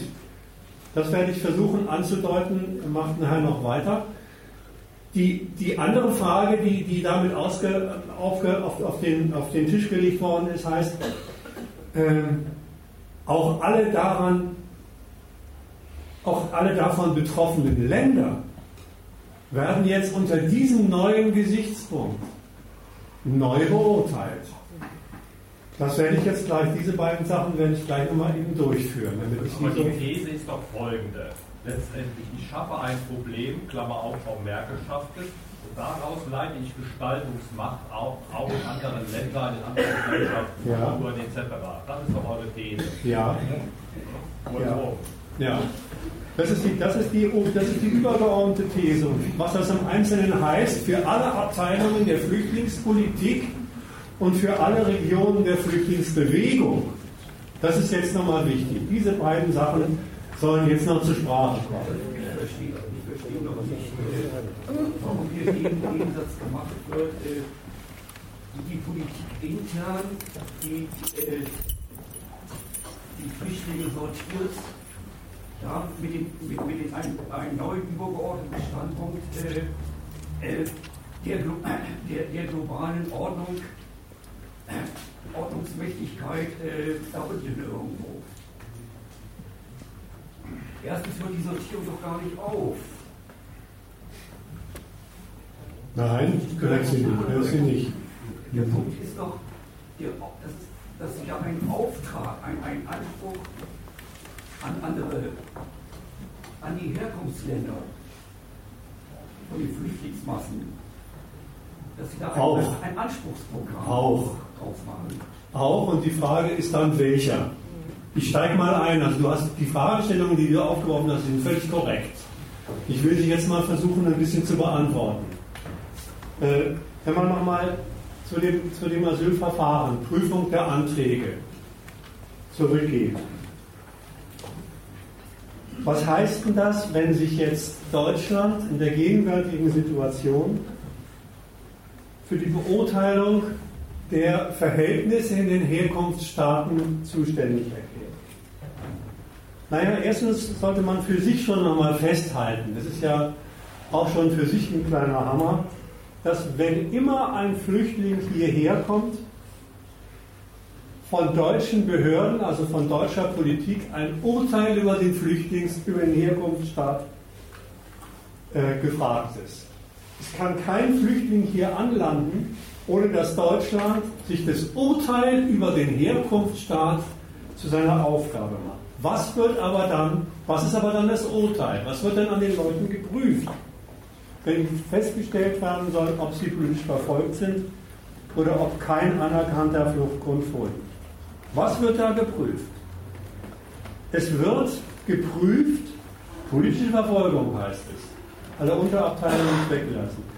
Wird geprüft, ob das Verhältnis der Staatsmacht oder das, was von der Staatsmacht noch übrig ist, das Verhältnis der Staatsmacht zu seiner Bevölkerung wird einer Prüfung unterzogen. Politische Verfolgung heißt ja, Staatsmacht geht mit Volk schlecht um. Das Prüfkriterium politische Verfolgung stellt dabei klar, dass, das wiederhole ich nur noch mal, negativ gesprochen nicht an den Fluchtgründen maßgenommen wird. Geprüft wird vielmehr, und jetzt komme ich auf einen Punkt, der vorhin schon mal angesprochen ist. Geprüft wird vielmehr, ob die Verhältnisse im Herkunftsland geprüft wird von hier, nach Maßgabe deutscher Politik in Ordnung. Genauer gesagt, das, was der Staat, der Herkunftsstaat, sich in seiner Gewalt über sein Volk eingerichtet hat. Und das ist immer ein Gewaltverhältnis, was er eingerichtet hat. Ob das gemessen an den hiesigen Verhältnissen wie hierzulande, wie hierzulande Staatsgewalt, Staatsmacht mit Volk umgeht, in Ordnung geht oder nicht. Wenn Folter, Todesstrafe, Wegsperren von Opposition, Verprügeln von Journalisten gewaltsame Vertreibung von Grund und Boden festgestellt wird, dann wird einer kritischen Überprüfung unterzogen, ob der Staat darin sein Volk, ob der Staat seine Gewalt, in seltensten Fällen sein Gewaltmonopol, gegen sein Volk korrekt oder inkorrekt zum Einsatz. Maßstab ist, ich habe es eben schon gesagt, zum ersten natürlich der hiesige Gewaltaufwand gegenüber dem Volk. Hier wird nicht mehr Todesstrafe, sondern nur in Anführungszeichen lebenslänglich verurteilt. Keine Folter, sondern nur moderne Verhörtechniken angewandt. Nicht mehr Prügelstrafe für kritische Presse, sondern Erledigung der Opposition durch die Meinungsfreiheit. Nicht Verelendung durch Vernichtung der Subsistenz, sondern lebenslange Lohnarbeit. Als Maßstab für den Einsatz der Staatsgewalt zu seinem Volk. Zum Einsatz kommt im Prüfverfahren damit zunächst mal gar nicht das Außenverhältnis zum Staat. Das war das, was er da vorhin gesagt hat. Sondern als Gegenstand des Prüfverfahrens kommt zunächst mal etwas, was hierzulande unter dem Kriterium Menschenrechte verhandelt wird. Passt das zu den Menschenrechten, was dort passiert? Und da können die Staaten schon sagen, das passt dazu und passt, passt dazu nicht. Das sind Verfahren, die sich eigentlich für einen Staat nicht gehören, weil sie bei uns nicht zum Einsatz kommen. Das ist die berühmte Menschenrechtswaffe, die für sich schon ein Entscheidungskriterium. Doch fällt auf, wenn man die Prüfungen, die Prüfungsergebnisse aus den letzten Jahren oder Jahrzehnten sich ein bisschen genauer anschaut, anschaut, wie die Behörden, wie die Gerichte geurteilt haben, dass zugleich immer noch ein anderes Kriterium zur Anwendung kommt, es bestärkt oder es konterkariert.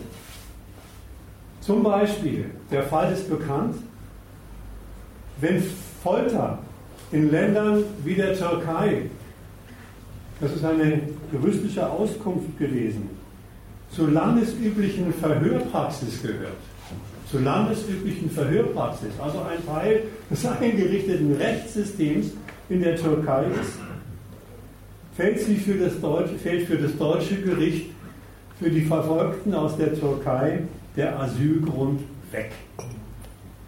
Oder bis vor kurzem war die gewaltsame Rekrutierung von Militär aus dem Volk in Eritrea Grund für Asyl.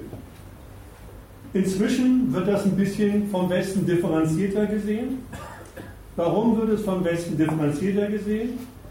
Weil Eritrea seine feindliche politische Stellung zum Westen langsam zu korrigieren beginnt. Oder noch ein Fall, warum bekommt Snowden, der politisch verfolgt ist und lebenslange Haftstrafe in Amerika zu erwarten hat, hier eigentlich kein Asyl? Das heißt, mit diesem zweiten Kriterium, was, wie ich gesagt habe, die Menschenrechtswaffe ergänzt oder auch mal aushebelt, schließt die Prüfung schon noch an, an das Kriterium, was ich vorhin aus der Prüfung im Kalten Krieg genannt habe. Und die Prüfung geht dann als Zusatzkriterium ein, wie der Herkunftsstaat sich zu den politischen und ökonomischen Ansprüchen des Westens aufstellt. Konkret, wie dieser Staat, dieser Herkunftsstaat sich einspannen lässt für westliche Hegemoniebedürfnisse, wie er sich benutzen lässt als Instrument in der Konkurrenz zwischen den Weltmächten, ob er sich benutzen lässt dafür, dass er seinen Reichtum dem Weltmarkt und der Konkurrenz auf dem Weltmarkt zur Verfügung stellt oder nicht. Also, Wann ist ein Bürgerkrieg? Wann ist Folter? Wann ist politische Drangsalierung oder Existenzvernichtung berechtigter Fluchtgrund oder wann nicht? Ist das zweite Kriterium. Es wird also an den Flüchtlingen zusammengefasst, die hier ankommen, egal ob sie nun Bleiberecht erhalten oder nicht. Über die Entscheidung habe ich noch gar nicht geredet wird eine Durchmusterung an den Flüchtlingen und eine Durchmusterung der Herkunftsstaatenwelt vorgenommen.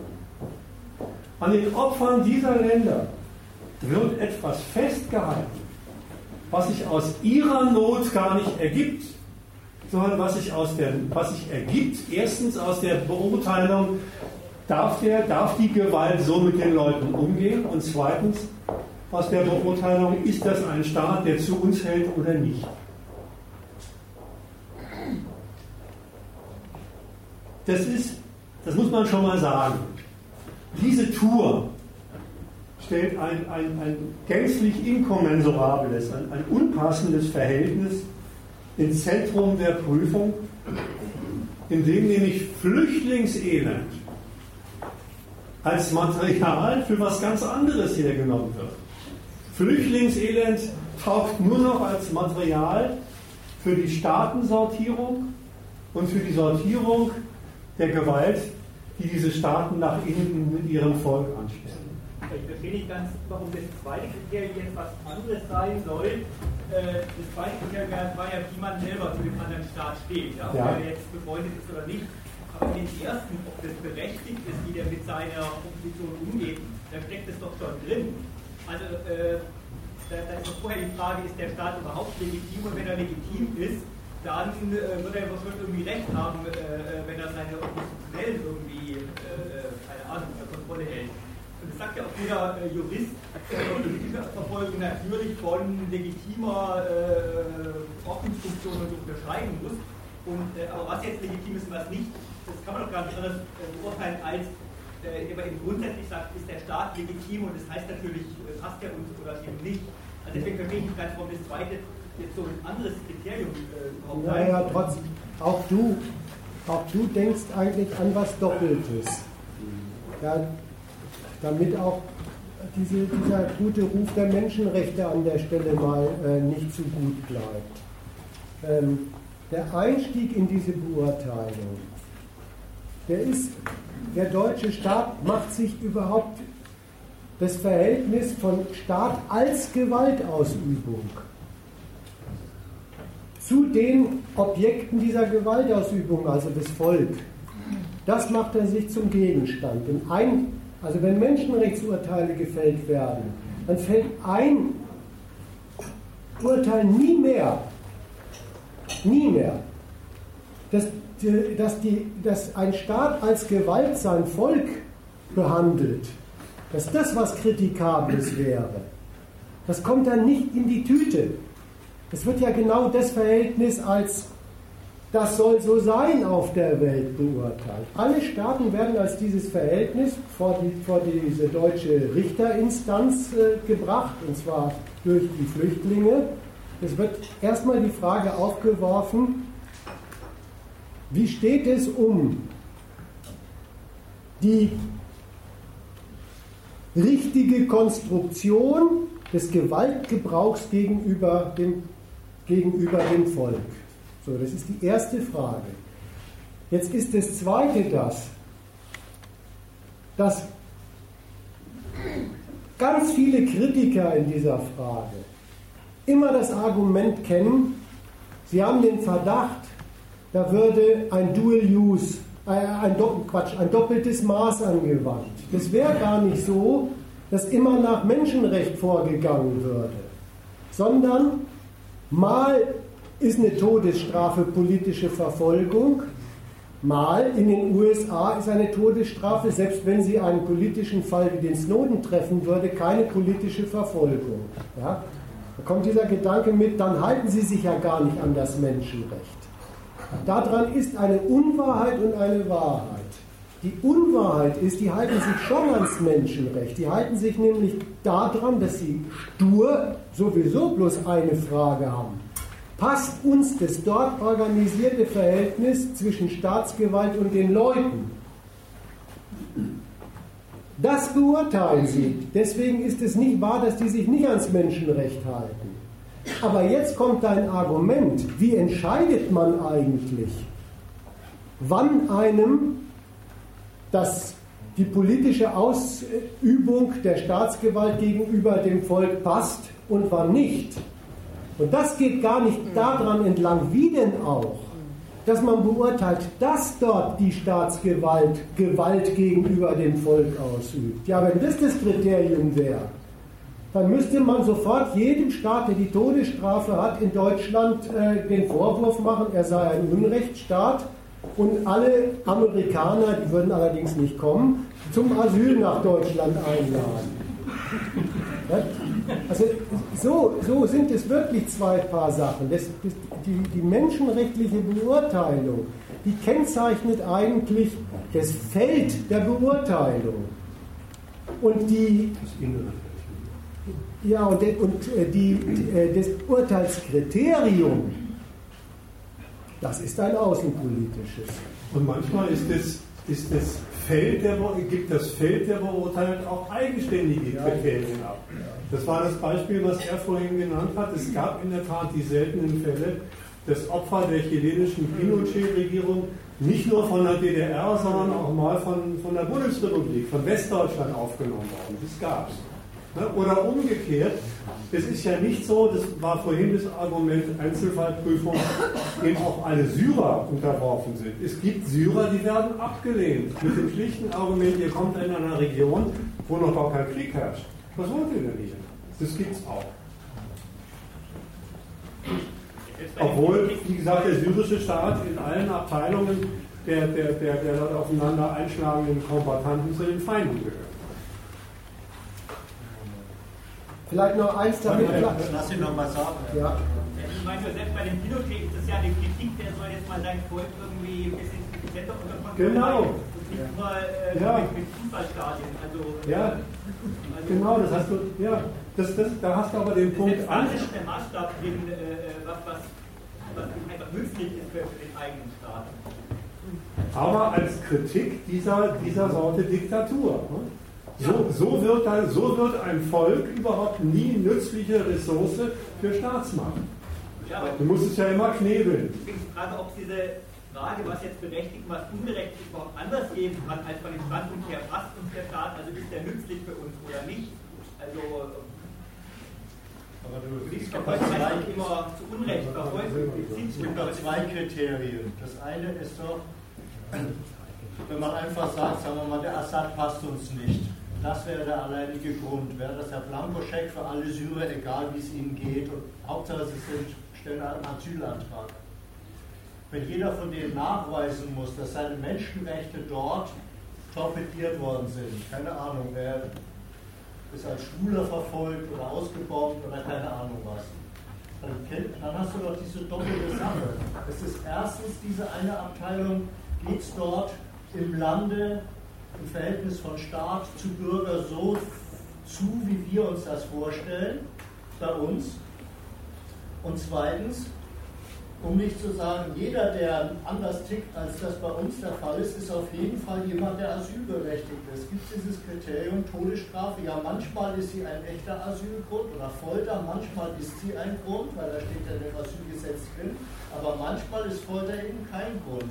Das ist doch dieses Doppelte, wo du immer sagst, das würde sich auflösen in bloß, passt uns der Staat oder nicht. Jeder, wenn man einfach nur sagen würde, der Staat passt uns nicht, das wäre ein Blankoscheck für alle, die einen Asylantrag stellen. Das ist nicht die Praxis. Das ist auch nicht der Rechtsgedanke dabei. Ja, ich will es, lass mich noch Ich will es auf einen Punkt zurückbeziehen von, von den Ausführungen vorhin. Das ist ja deswegen so eine spannende Frage, die wir da jetzt gerade am Wickel haben. Weil die Zeiten, wo mit Menschenrecht die Sache eigentlich immer schon entschieden war, sind rum. Ja, das ist die Geschichte, die Erinnerung an, was war das Asylrecht mal früher. Als das Menschenrecht in die, in die Außenpolitik gekommen ist, daran scheidet sich die Welt. Als es da reingekommen ist, ja, da war die Sache klar. Da ging es auch so einfach. Wer nicht Kapitalismus hat, wer nicht eine parlamentarische Demokratie hat, nach dem Lehrbuch aus den Vereinigten Staaten von Amerika, äh, der ist auf der anderen Seite des eisernen Vorhangs und ist ein Unrechtsstaat. Da kommt auch gar nicht die Frage auf, wie steht der zu uns mit dem, was er, was er so tut Da ist das doch beantwortet, der gehört ja zum feindlichen Lager. Also der ist, da war das so einfach, ja, der ist total falsch gestrickt, illegitim und sowieso außenpolitisch beurteilt, weil der Feind, der Feind des Westens. Und was wir jetzt gerade studieren, nimm es mal so methodisch. Und, und Bevor weil immer gesagt worden ist, bei denen war das ja, ich habe jetzt auch mehr gehört, dass bei denen war das ja klar. Und in der Vorrede mhm. hieß es, äh, da wird ja nicht einfach gesagt, die Regierung passt uns nicht. Das Entscheidende, wie das da drin steckt, diese Beurteilung der fremden Regierung, ist doch in dem Punkt, dass es an der politischen Verfolgung doch die Frage gewälzt wird, wie geht eine auswärtige, eine auswärtige Herrschaft mit ihren Gegnern um? Und darin steckt von vornherein eine Beurteilungsfrage, sind das, sind das legitime Gegner der heutigen Regierung? Ja, dann, dann sind, sind, ist die eine Seite der Terrorist und die andere Seite die Regierung, die mhm. Feinde natürlich sich zur Wehr setzen muss.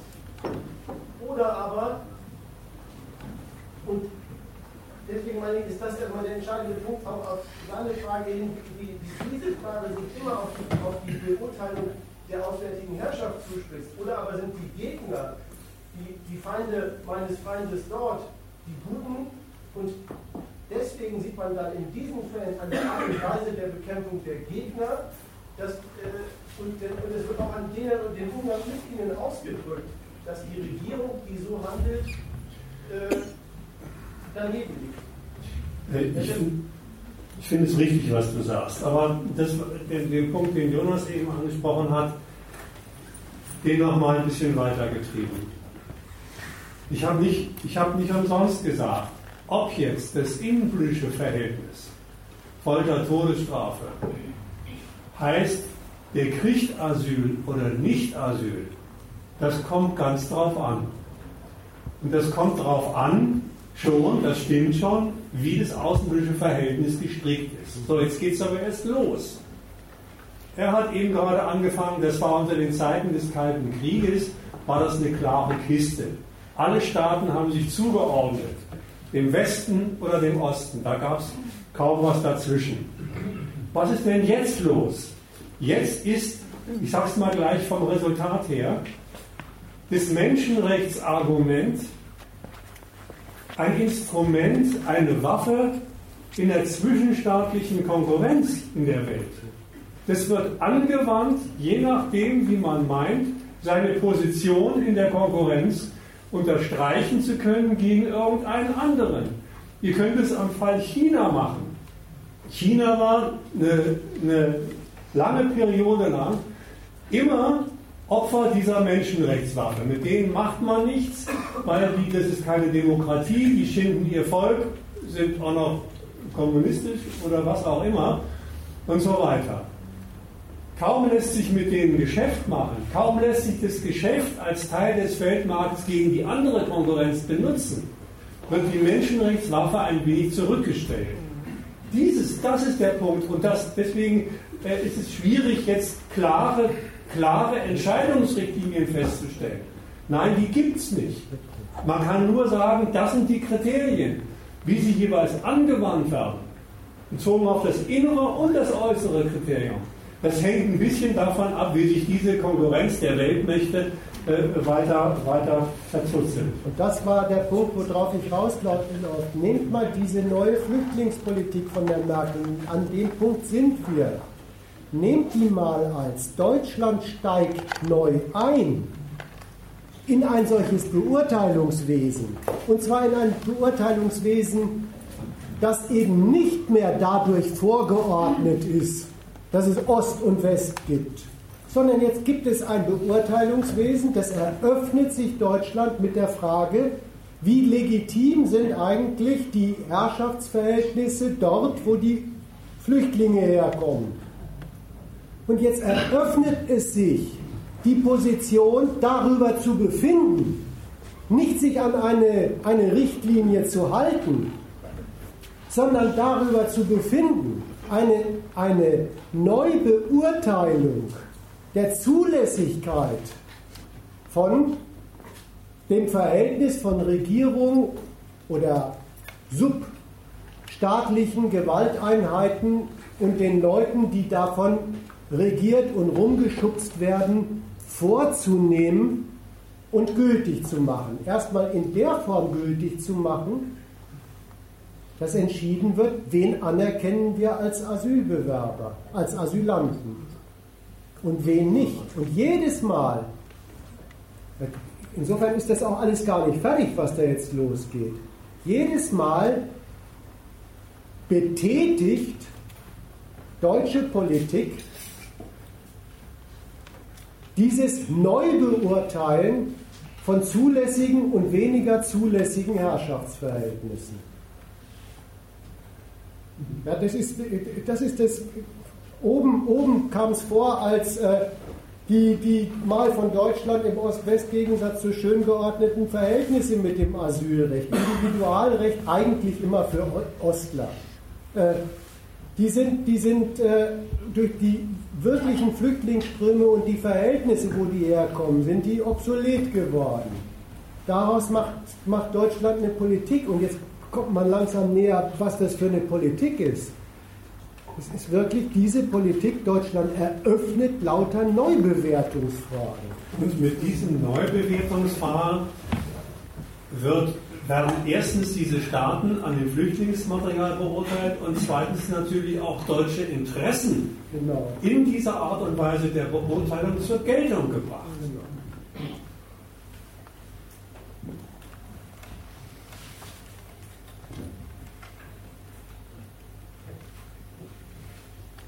Also das war eigentlich jetzt die, die, die ins Verfahren übersetzte, äh, geklärte erste Aushebelung des Asylrechts. Massen aus, allen, aus aller Herren Länder kommen hierher. Ganz neue Aufgabe, so definiert, wie wir es gerade eben nochmal zusammengefasst haben. Die zweite Abteilung dieser neu definierten globalen Flüchtlingspolitik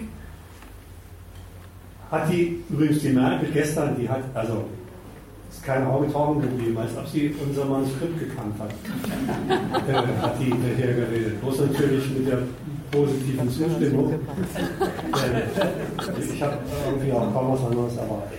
Die zweite Abteilung, die zweite Abteilung heißt jetzt globale Flüchtlingspolitik, heißt die Gesamtheit der Fluchtbewegung ist in den Griff zu kriegen weil die Gesamtheit der Fluchtbewegungen in allen Abteilungen, in denen die Flüchtlinge herum äh, äh, äh,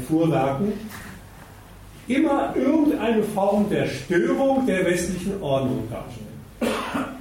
Das, wird jetzt, das will ich jetzt noch mal ein bisschen ausführen. Alle Stationen der Fluchtwege vom Herkunftsland über die angrenzenden Lagerländer, die darin angrenzenden Transitländer, die darin angrenzenden Grenzländer und die Zielländer Europa, Deutschland und erster. Alle kommen als Teil eines globalen Flüchtlingsproblems in den Blick. Das ist nicht mehr so, wie es früher noch zu sein schien, nein, war, dass diese Gesamtheit der Flüchtlingsbewegungen auf den Kontinenten jenseits von Europa natürlich gewusst sind. Gewusst sind, aber irgendwie als leider unumgängliche, aber nicht weiter in den Griff zu kriegende Kollateralschäden beurteilt worden sind. Kollateralschaden heißt da ja, das, ist halt so, tut einem leid, aber da kann man auch nicht groß was machen. Und das, was damals dann gemacht worden war bei dieser Abteilung, war, naja, da muss man halt zusehen, dass die möglichst nicht hier reinkommen oder nur ein Teil reinkommt. Und die übrigen, die bleiben dann in den Lagern, so nach dem, nach dem Motto, aus den Augen, aus dem Sinn. Und das ist dann eine Sache von Humanität der UNHCR und so weiter. Jetzt ganz anders. Jetzt ganz anders. Jetzt sind alle Abteilungen und alle davon betroffenen Länder in den Blick genommen als Teil des globalen Flüchtlingsproblems. Und das ist ja auch schon mal merkwürdig. Sie werden, Staaten werden jetzt definiert.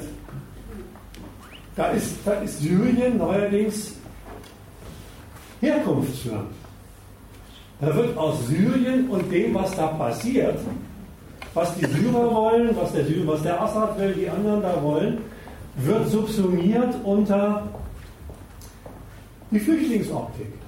Und dann ist Syrien Herkunftsland.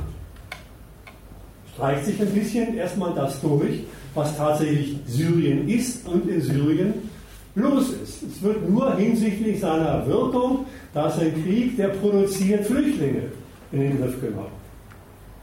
Genauso Jordanien und, und, und äh, Libanon zum Beispiel.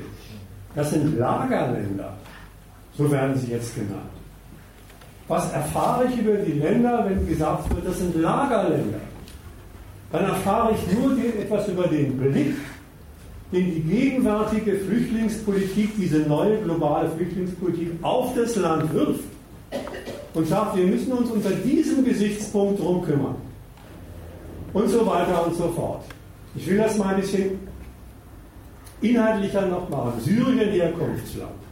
Ich habe ja versprochen, ich mache es noch an dem Beispiel. Syrien, Herkunftsland. Herkunftsländer interessieren deswegen, weil es wir Herkunftsländer sind, in dieser neuen Optik als Fluchtursache. Und deswegen ist sofort die Frage, wie bekämpft man dort Fluchtursachen?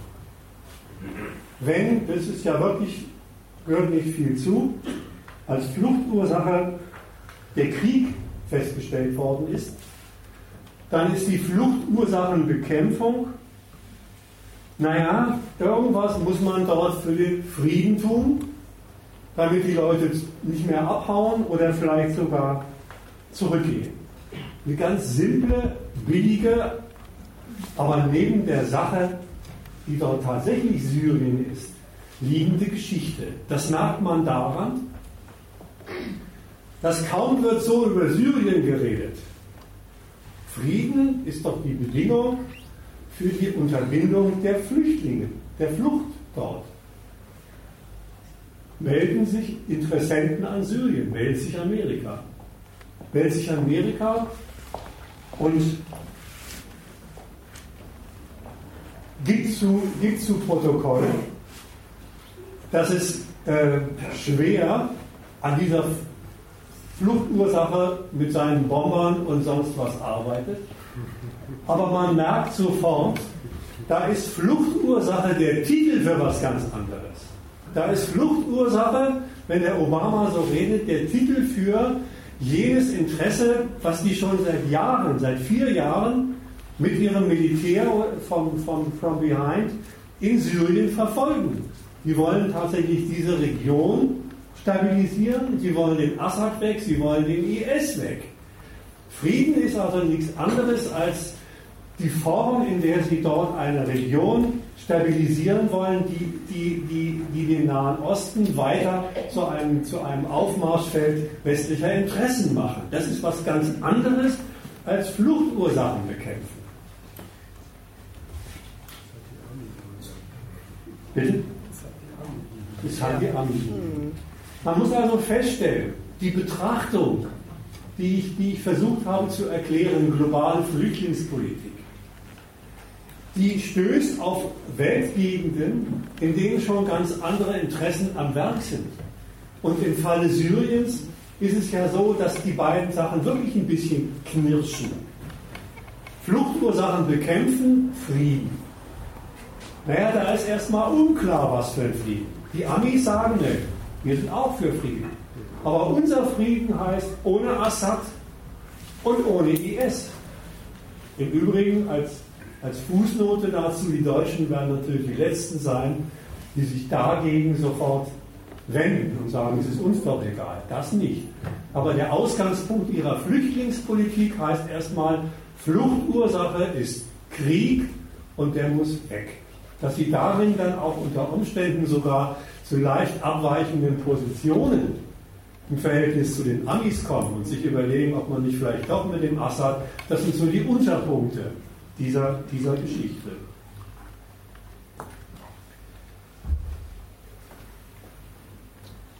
Worum? Hm? Unterpunkt, ich dachte, das wäre jetzt gerade der Einstieg Deutschlands, hast du gesagt, die Beurteilung der Staatenwelt. Also, und, und, und die Praktizierung der deutschen Interessen gegenüber ja, ja. den Staaten. Und ich dachte, dass also auf dieser Grundlage der Gegensatz zu den USA, zum Beispiel für die Art und Weise, wie der Nahe Osten zu befrieden wäre, gerade aufs Gleis gesetzt wird. Du hast völlig recht.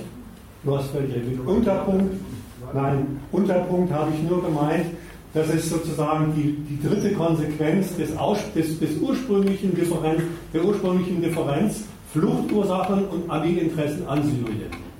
Ich würde dir sogar auch noch so zur Seite springen, dass dieser Punkt, den, den du jetzt nochmal wieder wiederholt hast, wahrscheinlich sogar einer der Punkte ist, die in Zukunft die gesamte Außenpolitik, was Syrien anbelangt, bestimmen werden. Da würde ich dir sofort recht geben. Aber das ist aufpassensverdammt nicht mit Spekulieren. Ja, weil man muss da zwei Sachen doch noch auseinanderhalten. Die kommen schon zusammen. Ja. Da muss man sich keine Sorgen machen. Da gibt es genügend interessierte Parteien, die zusammenzubringen. Äh, aber erstmal ist es so, wenn Deutschland sagt, der Krieg in Syrien ist eine Fluchtursache, dann nimmt es sich Folgendes heraus. Es stellt sein Ordnungsinteresse, das es nicht gestört sehen will, einfach als Kriterium über diesen Krieg. Und damit übrigens über alle Parteien, die diesen Krieg führen. Also wenn man das sagt, ja, also die so eine Unordnung darf doch dabei nicht rauskommen. Dann ist der Standpunkt vom Assad durchgestrichen, der sagt, er muss gewinnen, weil er ist der einzig legitime Tyrann in der ganzen Gegend. Ja? Dann ist der Standpunkt vom IS durchgestrichen, der sagt, äh, wir sind die einzige heilige Herrschaft in dieser Gegend. Dann ist der Standpunkt von den USA nicht einfach gültig. Sie schaffen da ihre Ordnung, aber und so weiter und so weiter. Äh, jetzt gibt es aber äh, ein zweites Feld der Politik. Und das zweite Feld der Politik ist, jetzt gibt es doch auch eine Politik, die sich dem Krieg in Syrien und den dortigen Parteien als solchen außenpolitisch zuwendet muss man wirklich sagen, auch Deutschland macht beides. Ja? Die machen einerseits allen Ernstes mit dieser Neudefinition des Landstrichs unter dem Gesichtspunkt eine unbedingt von uns in den Griff zu kriegende Flüchtlingsfrage, eine Außenpolitik da auf, aber gleichzeitig, gleichzeitig sind sie doch unterwegs und bekämpfen in der Gegend mit dem IS zum Beispiel. Gleichzeitig äh, machen Sie, machen Sie ein, ein Treffen mit, mit den Russen und den, und den USA und so weiter und reden darüber, wie soll man denn eigentlich mit der Syrienfrage als Syrienfrage und als Nahostfrage weiterverfahren. Also ich bin deswegen so vorsichtig und so sortieren an der Stelle, weil ich möchte einen Fehlschluss vermeiden. Der Fehlschluss wäre, die machen Flüchtlingspolitik, um der Syrienpolitik der USA in die Suppe zu spucken. Das geht anders. Dort, wo Sie meinen, Sie müssen der Syrienpolitik der USA in die Suppe spucken, dann machen Sie es als Syrienpolitik. Äh, die haben jetzt erstmal gesagt, sie haben aber auch noch was anderes dort unten unbedingt zu erledigen und das hängen sie auch ganz hoch und auch sogar in gewisser Weise über die andere Politik. Das ist diese Störung, die von den, von den Flüchtlingszeugs in Syrien und auch anderswo bis zu uns nach Mannheim ausgeht. Das ist, das, das ist festzuhalten an diesem Fehlgedanken, den man gerade bei Linken findet. Endlich macht sich, äh, endlich hat Deutschland einen außenpolitischen Dreh gefunden, sich gegen die Amis zu stellen. Das streicht durch, dass die Flucht aus Syrien für sich als eine Ordnungsstörung der dortigen Welt definieren. Das ist für sich eine Ordnungsstörung. Und der widmen sie sich. Übrigens, ähm, um, um nochmal deinen Hinweis zu einer anderen, zu einer anderen Seite hin fortzusetzen. Ähm, auf einmal spielt Putin eine ganz andere Rolle in der ganzen, in der ganzen Geschichte. Inwieweit man nicht auch auf Putin wieder zugehen muss, um die Sache dort zu beruhigen. Ja, deswegen meine ich, aus diesem übergeordneten Gesichtspunkt, ja. Fluchtursachen bekämpfen, am Beispiel Syrien, ergeben sich doch neue Gründe der US-Politik da in die Suppe zu spucken. Du hast das ja als zwei Ebenen gesagt. Ja, mit Absicht. Und aus dieser übergeordneten Ebene ergeben sich doch dann Gründe auch Syrien anders äh, aufzutreten. Vielleicht. Aber ja. du musst immer sagen, einerseits, einerseits, darfst du es andererseits nicht vergessen. Das andererseits heißt, naja, immerhin die letzten vier Jahre haben, hat Europa, haben Deutschland, haben die Deutschen Gründe gehabt, sich in Sachen Syrien hinter die Amerikaner zu stellen. Und das haben sie nicht nur gemacht, weil die Amerikaner nun mal den Ton angeben. Da haben sie ihre eigenen Gründe gehabt. Wenn eine, eine Nahostordnung, die sich äh, Assad schimpft, Assad schimpft mit seinen äh, Verbündeten, äh, die gegen Israel aufgestellt sind, das äh, mag auch Deutschland nicht. Also die andere Seite bitte schön nicht vergessen. Richtig, weil das ist überhaupt nie ausgemacht, ob aus dem übergeordneten Standpunkt Ordnung nicht auch deutsche Politik, wenn sie in den Kram passt, auf dem anderen Feld Schlussfolger, dann muss man das endlich mal gegen den Assad zu Ende bringen. Das ist die Ami-Linie, ja. Der, der, die können das auch. Das ist dieser McCain. Ne? Der, der macht da, der ist in der Frage mein, mein, mein Lieblingsbeispiel. Der, der macht da für seine Kongressfreunde, macht er diesen toten Jungen aus, an dem türkischen äh, Strand da als Bild und sagt, damit es zu sowas nicht kommt, Bodentruppen nach Syrien. Gut, aber faktisch äh, funktioniert das ja nicht, weil die drei westlichen Hauptverbündeten, in Anführungszeichen Verbündeten oder vier, nämlich Saudi-Arabien, die Türkei und die Vereinigten Staaten und auch letztendlich die Vereinigten Arabischen Emirate, äh, nicht an einem Strang ziehen. Letztendlich Obama hat sich ja nicht allzu sehr in Syrien klugerweise engagiert und insofern geht die Sache da auch nicht vorwärts. Das heißt, das Ding stagniert ja. Und wenn die vier sich einig wären, dann hätte auch Russland keine Chance, ökonomisch ohnehin nicht und militärisch auch nicht. Aber aus den Erfahrungen der Vergangenheit, auch nicht gut geworden, engagiert man sich dort nicht allzu sehr. Aber ist dir schon mal aufgefallen, dass was ich, das heißt ja nicht, dass nichts passiert, mhm. Sondern äh, äh, dieses, Nee, nicht ganz auf kleiner Flamme. Nicht ganz auf kleiner Flamme. Guck mal, Deutschland, Deutschland hat aus seinem neuen Standpunkt auch schon wieder eine Neubewertung von Saudi-Arabien. Das sind nämlich echt unzuverlässig. Das ist einfach so. Die großen religiösen Stiftungen und so weiter sind die Hauptunterstützer direkt der saudischen Arabien. Die großen religiösen Stiftungen. Nein, nein, nein, nein, nein. Das, ist, das stimmt zwar. Unterstützer des internationalen Terrorismus. Die Finanzströme kann man auch nachverfolgen. Das stimmt zwar, aber jetzt, jetzt versuchen wir mal unsere, unsere Logik in Sachen Saudi-Arabien durchzuspielen. Aber faktisch ist es ja im Moment nicht so. Die Vereinigten Staaten engagieren sich in Syrien auf relativ geringem Niveau.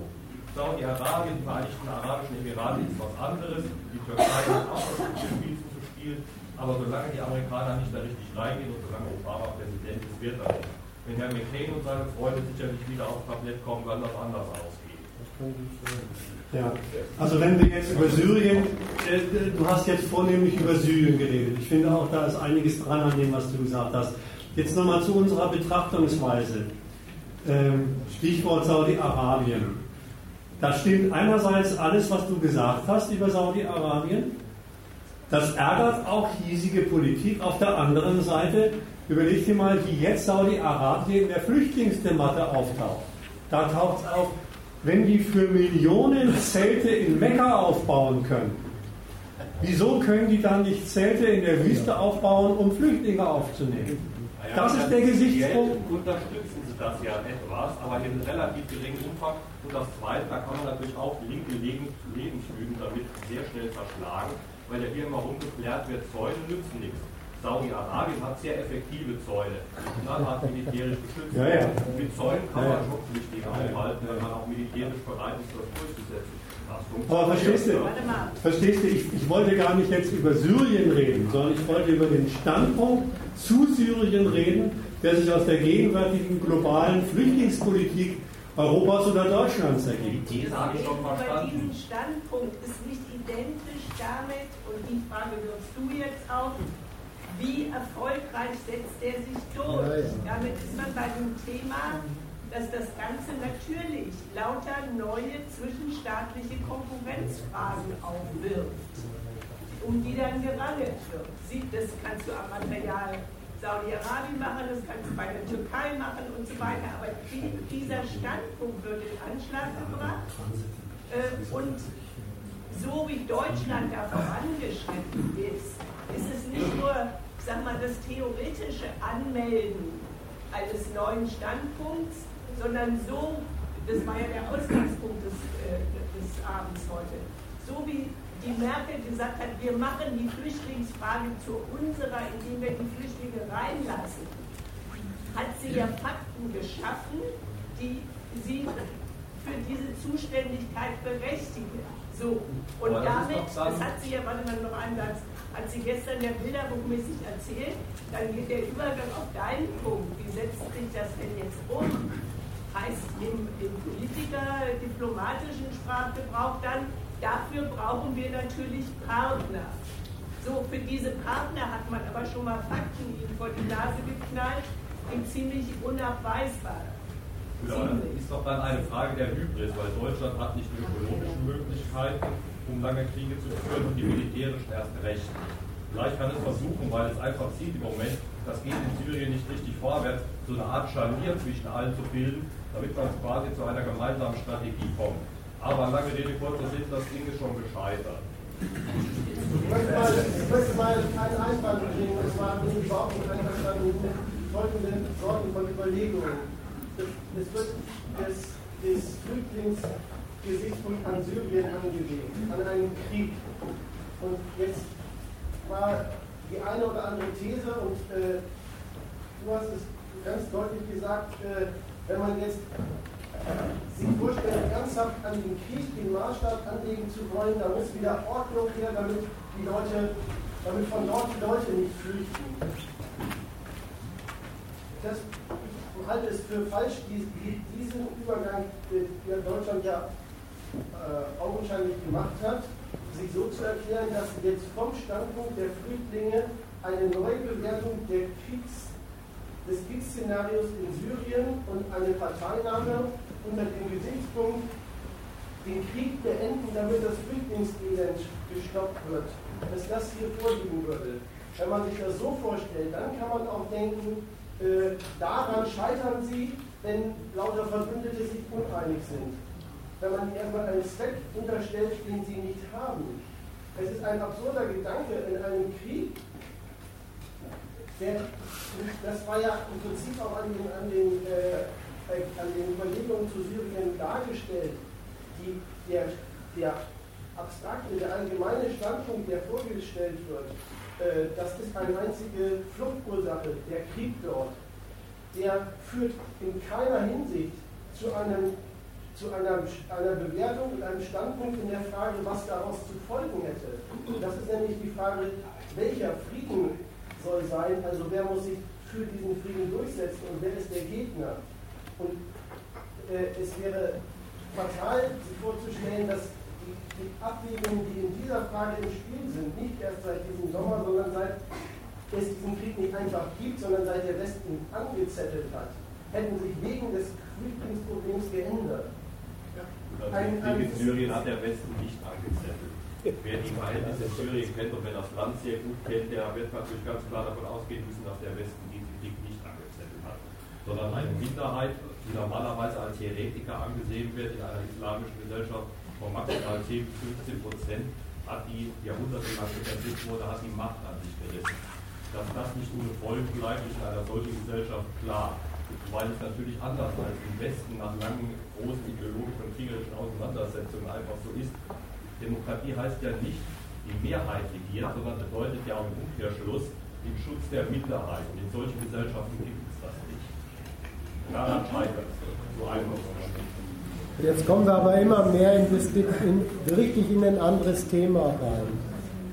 Ich möchte, ich möchte an der Stelle, habe ich das Bedürfnis gehabt, noch eine Ergänzung zu einem Wort zu sagen, ist der Frag, der einfach mal so flott in die Debatte geworfen hat. Von dem, von dem Standpunkt aus, Syrien wird von Deutschland neu bewertet als aus deutscher weltpolitischer Sicht ist das eine einzige Quelle von Flüchtlingen, ein Herkunftsland von Leuten, die auf Europa zurollen. Ja? Und insofern, von, dem, von, der, von der Beurteilung, das ist eine Sorte von, das setzt ja eine, eine Ordnung außer Kraft, die Deutschland bei sich, rund um sich herum, bis hinein in den Nahen Osten haben will sagt Deutschland, das macht es jetzt zu seiner Aufgabe in dieser Hinsicht, sich um diese Ordnung zu kümmern und definiert schon wieder die Staaten als welche, die an diesem seinem neuen Vorhaben bewertet werden, wie sie dazu stehen. Jetzt ist dieses Stichwort gekommen, solchen, solchen Kriegsländern wie Syrien gegenüber, ist es glattweg wirklich der Standpunkt, vom, vom Standpunkt, das ist das Problem, da kommen Flüchtlinge her, die sind eine Außerkraftsetzung der Ordnung. Gibt es glattweg wirklich von, in, der, in der deutschen Position so etwas wie, eigentlich müsste insofern der Krieg aufhören und sowas wie Frieden dort einkehren? Und da möchte ich eigentlich folgende Ergänzung machen.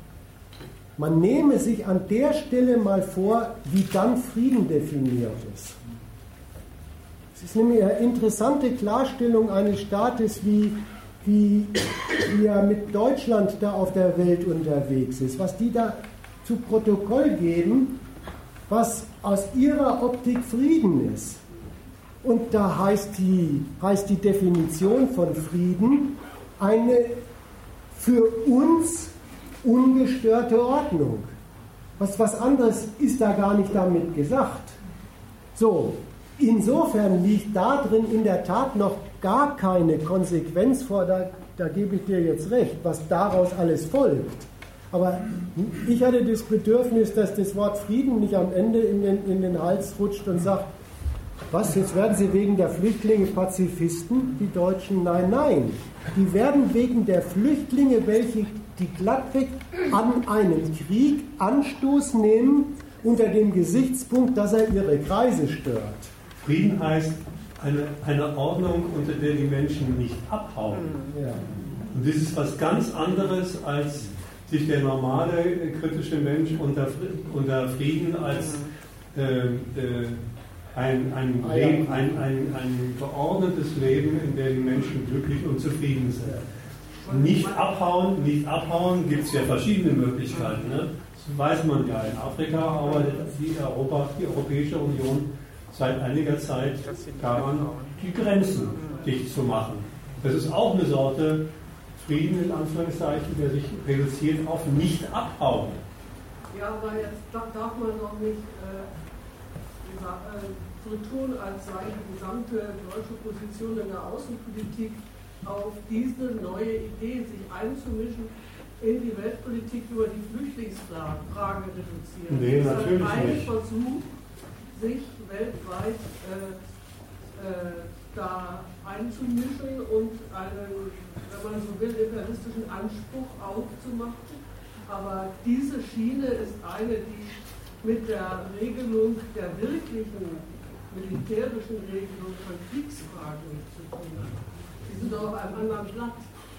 Nein, auf einem anderen Blatt nicht. Das Aber das Umzu wollte ich ja vorhin schon zurückweisen. Ja, das ist nicht, äh, man soll sich das, man, das ist ein Kurzschluss zu sagen, wenn Sie Flüchtlingspolitik machen, dann wollen Sie eigentlich Syrienpolitik machen. Das ist nicht richtig. Aber wenn sich ein Land wie, wie Deutschland aufschwingt und sagt, vom, vom Standpunkt unseres Ordnungsinteresses in der Welt behandle ich die Flüchtlingsfrage als Ordnungsfrage unter den Staaten für sich, sui generis, ja, dann stellen sie sich damit, und das wissen die übrigens auch, dann stellen sie sich damit zu den anderen dort werktätigen Gründen des weltpolitischen Rumfuhrwerkens und den dort werktätigen weltpolitischen Akteuren. Das tun sie. Sogar zu sich selber stellen sie sich damit. Ihr, ihr, wolltest du das noch sagen mit dieser komischen Selbstkritik? Ja, wollte ich, aber das ist ja irgendwie egal. Du kannst es ja auch nicht sagen. Ich kann nochmal daran machen. Nein, warte. Äh, Kann ich mal ganz kurz was da, da äh, anmerken zu dem? Auch das, was die anderen Staaten machen an dieser Stelle, ist ja auch erstmal gar nichts anderes in seinem Ausgangspunkt und in seiner Grund, von seiner Grundlage her, als äh, das als eine Ordnungsstörung zu nehmen. Auch Amerika, auch Russland, auch Frankreich und so weiter nehmen die Verhältnisse dort als eine Ordnungsstörung und äh, entscheiden dann über ihre Maßnahmen. Und in dem Fall sind das jetzt halt die kriegführenden äh, äh Staaten, die dort halt durch äh, entsprechende Kriegführung auf verschiedenen ja. Ebenen und gegen verschiedene Gegner dort diese Ordnungsstörung beseitigen wollen. Dort setzt sich neben diese Ordnungsstörungsdefinition der anderen mit einer eigenen Definition der Ordnungsstörung. Insofern stellen Sie sich einerseits zu Syrien, andererseits sehen Sie Syrien mit einem ganz aparten eigenen Grund, von dem aus Sie dann jeweils die anderen Maßnahmen bewerten äh, als positiv oder negativ. Das ist eigentlich das Verhältnis zueinander. Und insofern sind sie einerseits Kritiker der anderen Staaten, andererseits welche, die sie dann darauf beziehen, wie die sich zu dem eigenen Standpunkt stellen. Die sie, die sie auch einfangen wollen als, als Subjekte, die mit an dieser Sorte Ordnungsstörung arbeiten. Das wäre keine Konsequenz. Ja, genau. Das ist, also ich will an dem schon nochmal eben anknüpfen, weil mir der vorherige Beitrag, der hat mir nicht gefallen, in seinem Tenor, diese, diese neue Flüchtlingspolitik das sei, jetzt karikiere ich so ein bisschen, nur mal so ein Versuch der Einmischung. Nee, Einmischung ist in dem Fall nicht äh, der Zweck, sondern Einmischung hat einen Inhalt und einen Grund und den haben die beiden eben nochmal genannt. Das ist in der Tat, die Fluchtbewegung ist Störung überall dort, wo diese Flüchtlinge auftauchen, in Massen auftauchen. Störung der eingerichteten westlichen Ordnung. Und ich habe ja erst angefangen, das Ganze bei den Herkunftsländern. Wir kommen gleich zum nächsten Punkt, Lagerländer, wie das, wie das, wie das da aussieht. Also die Sache umzudrehen, das sei nur, nur so ein Versuch und der kann auch scheitern, dann suchen sich wieder was Neues und dann schlägt die Bedeutung, die tatsächlich auch objektiv, nicht nur im Blick von Frau Merkel, auch objektiv diese Fluchtbewegungen auf der Welt haben.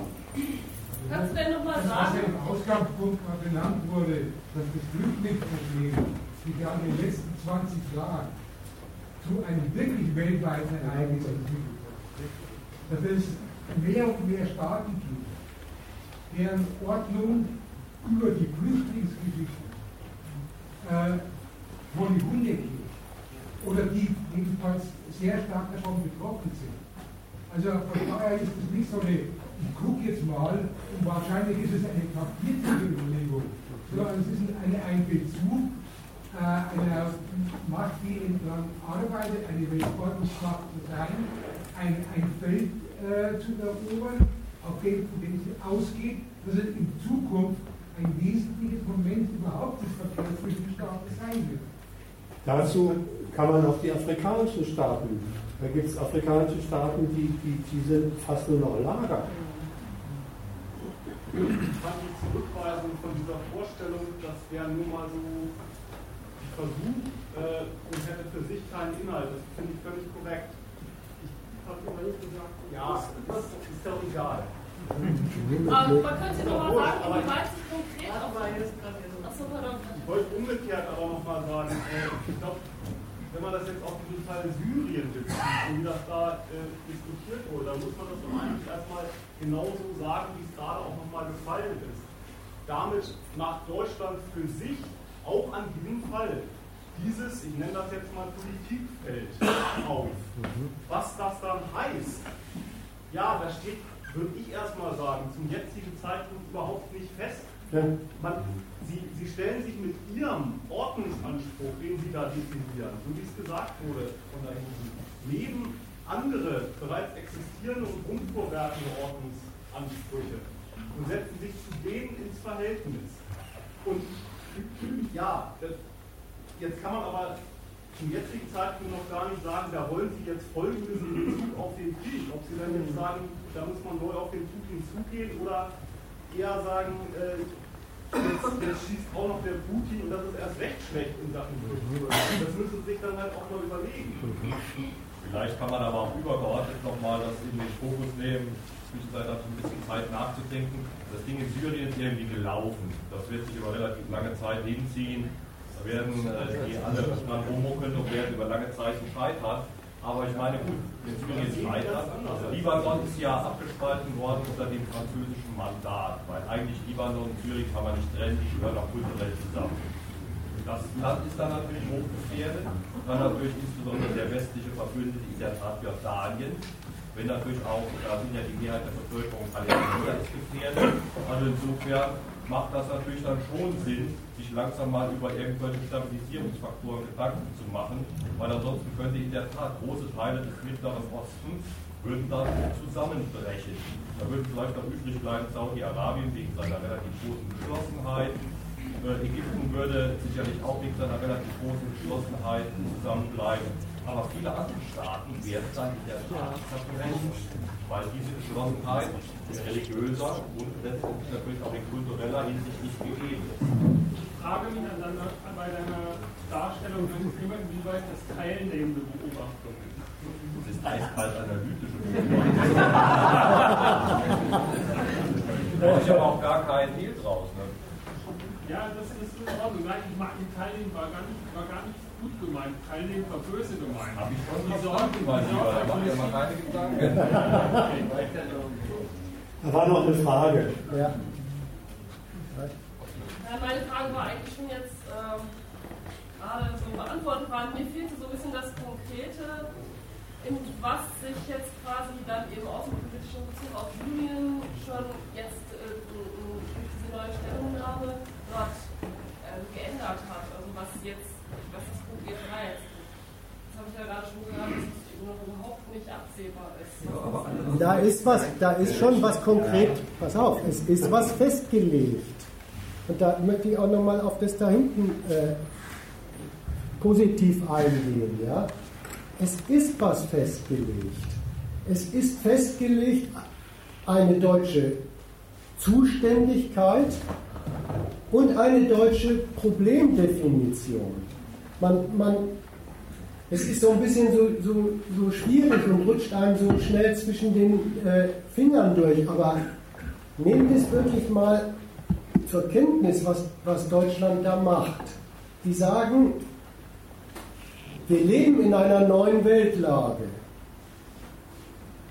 Wir gehen davon aus, dass die Welt, auf der wir unterwegs sind, in der wir alles Mögliche machen, ja, Geschäfte machen, politische Beziehungen haben und so weiter.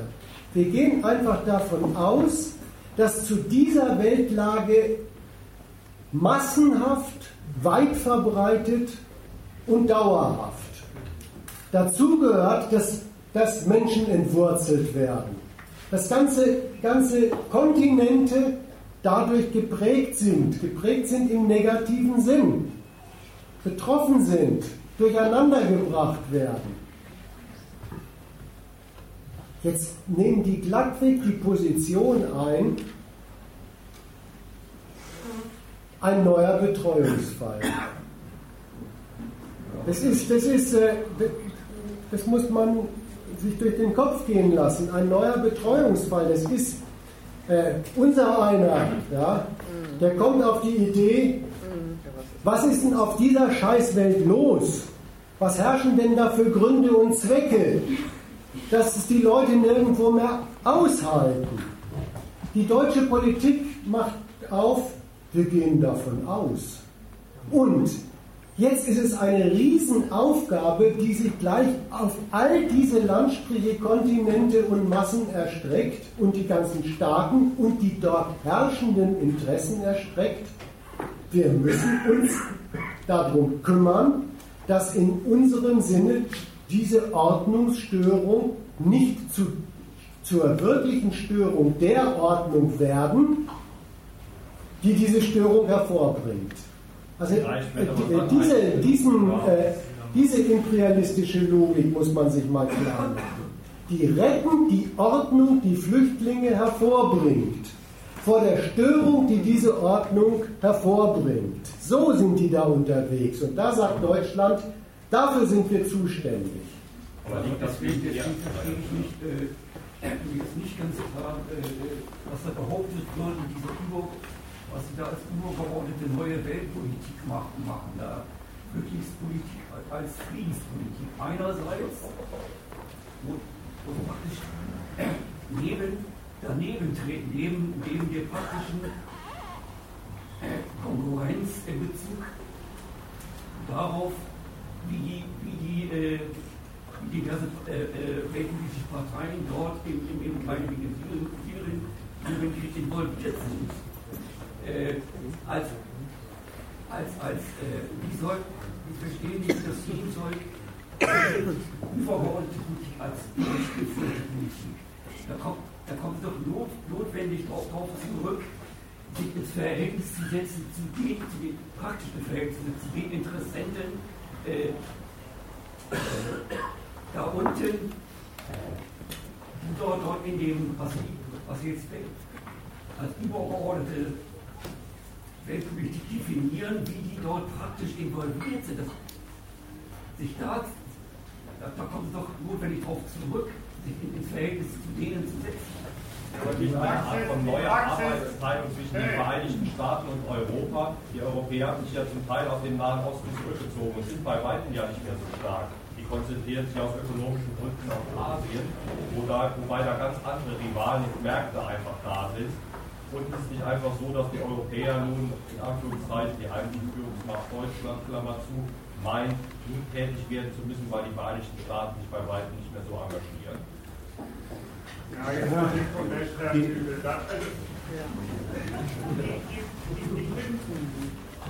man macht sich das schwierig, wenn man sagt, wo ist die Praxis? Äh, dass die einen Weltordnungsanspruch haben, ja, schön und gut, aber wo ist jetzt die Praxis? Nein, als nein, nein, nein, warte als mal. durchgeführte Politik. Warte doch mal. Warte doch mal. Ich wollte ja jetzt mal ganz vorsichtig werden und sagen, was ist denn das eigentlich, wenn eine Nation sich aufschwingt, bevor man anfängt, was, was macht sie dann praktisch und was sind die, die Querelen mit den anderen? Sich nochmal geistig vors Auge zu führen, was das eigentlich heißt. Ich sage, dieses, dieses Flüchtlingselend in der Welt ist eine Riesenaufgabe und ich bin das Subjekt dieser Aufgabe und erkläre mich dafür weltweit zuständig. Das ist, ist nicht einfach ein Gedanke. Dann schwingt sich diese Nation zu etwas auf im Verhältnis zu allen anderen Nationen in dieser Welt. Sie sagt, wenn einer sagt, das ist ein Problem, für das ich zuständig bin dann wird ein neues, dann wird ein neues Verhältnis von, von dieser Nation, erstmal ein Selbstverständnis ausgedrückt. Ich bin das Subjekt von, von, von diesem Weltproblem. Also drücke ich ein neues Verhältnis aus von mir zu der gesamten anderen Staatenwelt. Die sind nämlich dann sowas wie Erfüllungsgehilfen von, von ich beanspruche sie zur, zur äh, äh, in, in ihrem ganzen Dasein als Erfüllungsgehilfe für das Problem, für das ich mich zuständig gefunden habe. Das muss man sich erstmal so weit klar machen, dass das ein, ein, ein, eine, ein, neues Verhältnis dieser Nation zum Rest der Welt ist, bevor man anfängt, ja, das ist doch die Praxis erstmal, bevor man anfängt, ja, wie machen Sie das denn jetzt? Wie machen Sie das denn jetzt? Das, das ist 14 Tage her. Jetzt fragt man sich, ja, aber die haben ja doch gar nichts gemacht, außer was zu sagen. Immerhin, immerhin äh, haben Sie, also Gabriel und Steinmeier waren ja schon früher unterwegs. Das ist ja. Aber da muss man erstmal einen Punkt machen. Und dann kann man anfangen, so was, was folgt da alles raus und was machen Sie dann? Dann gibt es Fluchtwege, dann gibt es die, die, die Fluchtursachenländer, dann gibt es die EU und so weiter. Aber man kann nicht sagen, spannend wird es erst äh, bei der praktischen Umsetzung. Noch eine Ergänzung dazu. Ähm, Deutschland wird ja nicht ausgelacht für das, was Sie da sagen.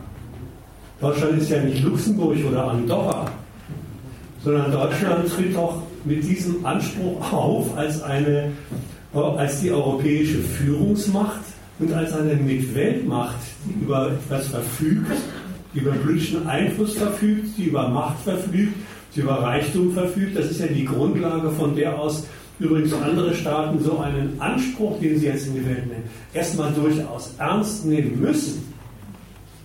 Ich habe doch gar nicht behauptet, dass äh, was da als, als globale neue Weltpolitik daher, das ist ein ideeller Standpunkt. Und es ging, ging es um die, um die, äh, um die praktische Durchführung dessen. Und ich habe hab, behauptet, äh, wie verhält sich das zu was, was da ist? Also, als globale Weltordnungspolitik, wie verhält sich das sich dazu, wie, äh, wie das wie, wie, wie, wie sie ein, ein, ein praktisch, wie sie praktisch in ein Konkurrenzverhältnis stehen und das dort unten ausfechten. Aber erstmal erst machen Sie es doch an den Kirchen. Glauben Saudi-Arabien an, dass sie sich darum zu kümmern haben, auch ein sicheres Lagerland zu werden. Oder äh, äh, treten an andere heran, dass sie gefälligst äh, äh, ähm, Auffanglager mitsponsern sollen und so weiter und so weiter. Die machen in der gesamten EU eine Quotendebatte auf. Sagen der Türkei, wie sie Flüchtlinge zu lagern hat und, und, wohin weiterzuleiten. Und äh, diskutieren über, über die Sicherung der Außengrenzen oder machen, machen da den entsprechende äh, entsprechenden Alarm. Also da steht doch die ganze Zeit in der Zeitung, wie sie das machen, als Flüchtlingsimperialist, sag ich mal so, die, die Sache gestalten, in, in die eigenen Flossen zu bekommen. Ja, ich glaube, da müssen wir auch weitermachen. Da müssen wir wirklich weitermachen, weil äh, ehe man ehe man sich schon die zweite Frage stellt, das ist wie die zweite Frage vor der ersten Frage stellen, die Frage aufwerfen, und wie verhält sich diese neue Weltflüchtlingspolitik zu allen anderen Feldern der Außenpolitik? Da muss man doch erstmal sagen, was ist denn diese, diese komische neue Weltflüchtlingspolitik? Und da haben wir jetzt bloß dieses, dieses eine, und da, da, da kann man schon nicht sagen. Das ist bloß ein Anspruch. Ja? Das war jetzt bloß diese, dieser eine Scheinwerfer auf so ein, eine Fluchtursache Syrienkrieg gerichtet. Und das ist eine, ein Anspruch, der gleichzeitig eine Maßnahme ist. Denn äh, die nehmen diese Syrer bei sich auf. Das ist die eine Seite der Maßnahme. Äh, die hat übrigens eine ganze Menge sehr praktische Konsequenzen. Man müsste ja bloß mal in Europa rumgucken, wie, wie, was für Konsequenzen das alles hat. Und das andere ist doch, äh, der, dass diese Sorte, dass das Land Syrien jetzt als so ein Unordnungsland in Sachen Flüchtlingsentstehung zu behandeln, ist jetzt diplomatischer Gegenstand zwischen Deutschland und allen, die irgendwie an der Syrien-Frage beschäftigt sind. So, Punkt. Mehr muss man vielleicht an der Stelle erstmal nicht sagen. Jetzt ist, jetzt ist von Deutschland so weit durchgesetzt, dass Syrien jetzt auch als Fluchtursache Gegenstand der Weltpolitik ist. Jetzt kommt gleich die Fortsetzung und die geht wirklich das muss man sich übrigens auch mal klar machen, es gibt eine Fortsetzung, passt zu der Einleitung auch und passt zu der Überlegung von da hinten. Äh, es gibt eine Fortsetzung, die geht wirklich darüber, wohin bewegen sich denn die Flüchtlinge. Der nächste Punkt heißt einfach, wo bewegen die sich hin? Und schon ist Deutschland wieder da. Man darf bitte Folgendes nicht vergessen, noch im Nachtrag zur Debatte eben. Mir kam es darauf an, klarzumachen, was der Standpunkt zu allen Abteilungen dieser Fluchtbewegung ist. Und da war wohlgemerkt Syrien ein Beispiel. Ich hätte auch Afghanistan nehmen können. Ich hätte auch Eritrea nehmen können. Ich hätte auch Mali nehmen können. Da hätten wir was ganz anderes. Deswegen war es ein bisschen schwierig, dass man sich jetzt an der besonderen Situation Syrien mit Krieg so festmacht, wo in der Tat die, äh, die Interessen der, des globalen Flüchtlingsstandpunkts ein wenig kollidieren mit anderen Interessen und überhaupt nicht abzusehen ist, wie es weitergeht. In anderen Fragen, wenn wir Eritrea nehmen würden oder Mali, dann wäre die Sache ganz anders. Da könnte man auch die sogenannten praktischen Interventionen äh, äh, äh aufzählen. Aber die sind gar nicht der Witz. Der Standpunkt dazu ist erstmal der Witz. Und in einem sind sich ja alle Interessenten an Syrien, ob sie jetzt den Nahen Osten befrieden wollen oder Friedensursachen äh, bekämpfen wollen, einig. Der, der Krieg, der Krieg, bitte? Kriegsursachen. Kriegsursachen, ja, Entschuldigung, Kriegsursachen. Sind sich einig, das dauert. Der dauert. Der Krieg dauert. Diese, diese Störung, die von Syrien ausgeht, Flüchtlingsbewegungen in äh, sechs- oder siebenstelliger Größenordnung werden weiterhin in die Gegend äh, äh, äh fliehen und zurückkehren ist, ist gar nicht angesagt. Also das, was da irgendwelche welche, ähm, Forschungsvorhaben da gestern raus, ausgebrütet haben, 70 Prozent der Syrer, die hier sind, wollen zurück. Ja, das ist nicht gegenwärtig Grundlage von Politik. Das mögen die sich so wünschen. Also das wollte ich sagen als, als Übergang zum neuen Punkt. Diese, diese Flüchtlingsursache ist auf Dauer gestellt. Das wissen alle und das sagen alle Beteiligten. Und das heißt, die syrischen Flüchtlinge ziehen weiter ab aus Syrien, erstens. Und zweitens, sowas wie Rückkehr ist nicht angesagt. Also wir haben es mit alten und mit neuen syrischen Flüchtlingen, um an dem Beispiel zu bleiben, zu tun. Jetzt war aber da noch eine, eine Wortmeldung. Ich wollte jetzt, wohlgemerkt, damit es klar ist, ich wollte jetzt übergehen zur nächsten Station. Was ist eigentlich ein Lagerland? Und dann wollte ich übergehen zur dritten Station die sich auch wiederum ergibt aus der, aus der Art und Weise, wie, wie, wie, wie, Lagerländer behandelt werden. Was sind Transitländer? Das ist jetzt mein Schlussprogramm noch, aber bitte. Also, äh, was so äh, Syrien verglichen mit anderen Ländern, wie Eritrea und so weiter. Und ich denke, also dieser Vergleich stimmt einfach nicht. In Syrien sind 12 Millionen Menschen unterwegs. Also muss auch mal die, die quantitative Seite des Problems also sehen. 12 Millionen Menschen auf irgendeinem Wege, ja wohin denn, nach Westeuropa wollte, speziell in die Bundesrepublik. Also ich denke, das ist also äh, die Situation, einfach ein neues politisches Statement, also von dieser Regierung hervorgeht, weil sie orientierungslos sind. Deutschland betreibt Außenpolitik, also Jugoslawien, Deutschland hat Außenpolitik betrieben in der Ukraine. Sie machen ganz neue Erfahrungen, beispielsweise in der Ukraine, also mit den Separatisten und mit einer politischen Bewegung, die ganz neu ist.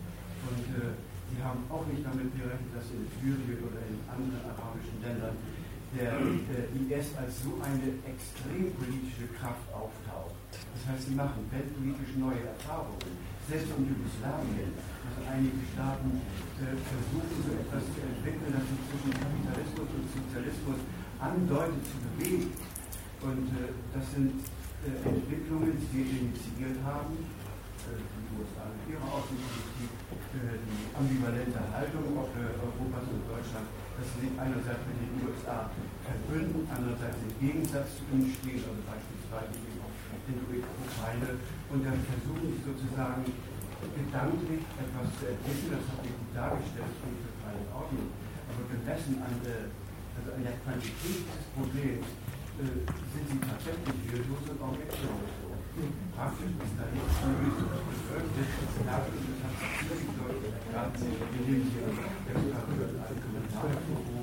Wir müssen eine ganz neue Bestimmung von Außenpolitik äh, entwickeln und praktizieren. Beispielsweise, indem wir also äh, Entwicklungshilfe, so ein, so Punkt am Rande, also irgendwie wieder Aufwärmung und so, also irgendwas. Ja, äh, also weißt du, die Sache mit der Hilflosen.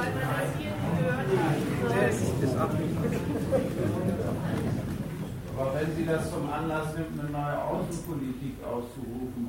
Warte mal eben, der, da hinten wollte, doch nochmal der Beitrag kurz zusammengefasst werden. Wenn du eine Antwort machst, dann musst du die kurz vorher zusammenfassen.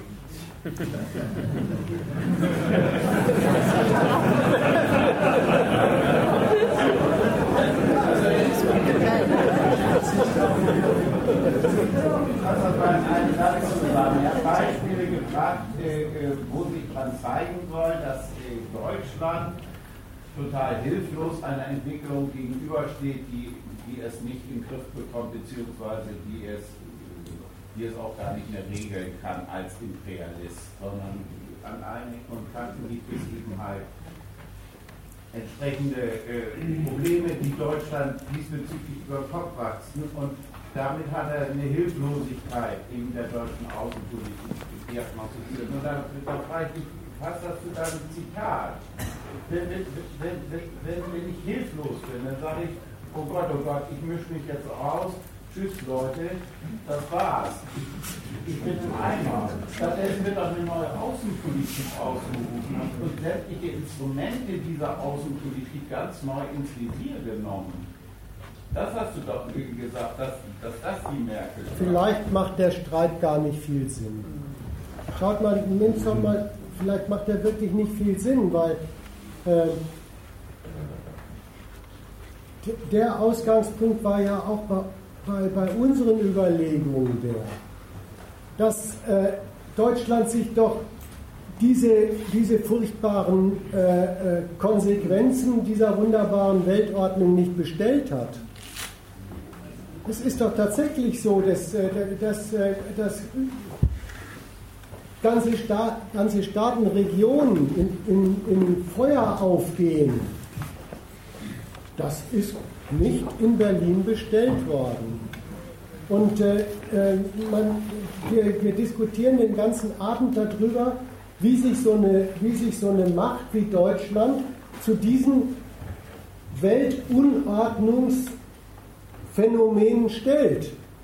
Und es ist wirklich bemerkenswert, wie die sich, wie die sich dazu stellen. Die, die gehen von ihnen aus. Also das ist, das ist sowas von brutal affirmativ einerseits zu der Weltordnung, wie sie ist. Und das wundert mich übrigens gar nicht, dass sie, dass sie, dass sie diese Weltordnung so behalten wollen, wie sie ist. Das wundert mich gar nicht. Da, davon lebt doch dieses Scheißland. Äh, dass es die ganze Welt benutzt. Und das andere ist, sie sind überhaupt nicht affirmativ, sondern sie sagen, um dieser Weltordnung willen schwingen wir uns jetzt auf und behandeln die Störung und belästigen diese wunderbare Weltordnung jetzt auch noch mit dieser Politik.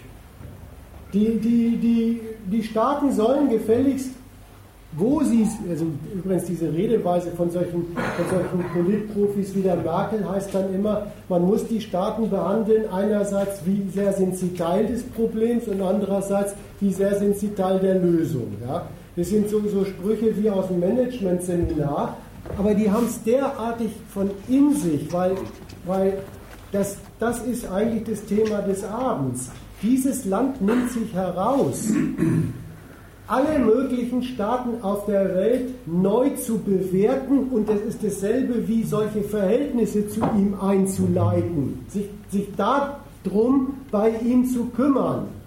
Wie kommt ihr denn eigentlich unter den Gesichtspunkt der Störung, von der wir jetzt ausgehen müssen? Auf der Welt gibt es lauter Flüchtlinge. Für die für das deutsche Interesse diese Störung muss man im Griff behalten vor.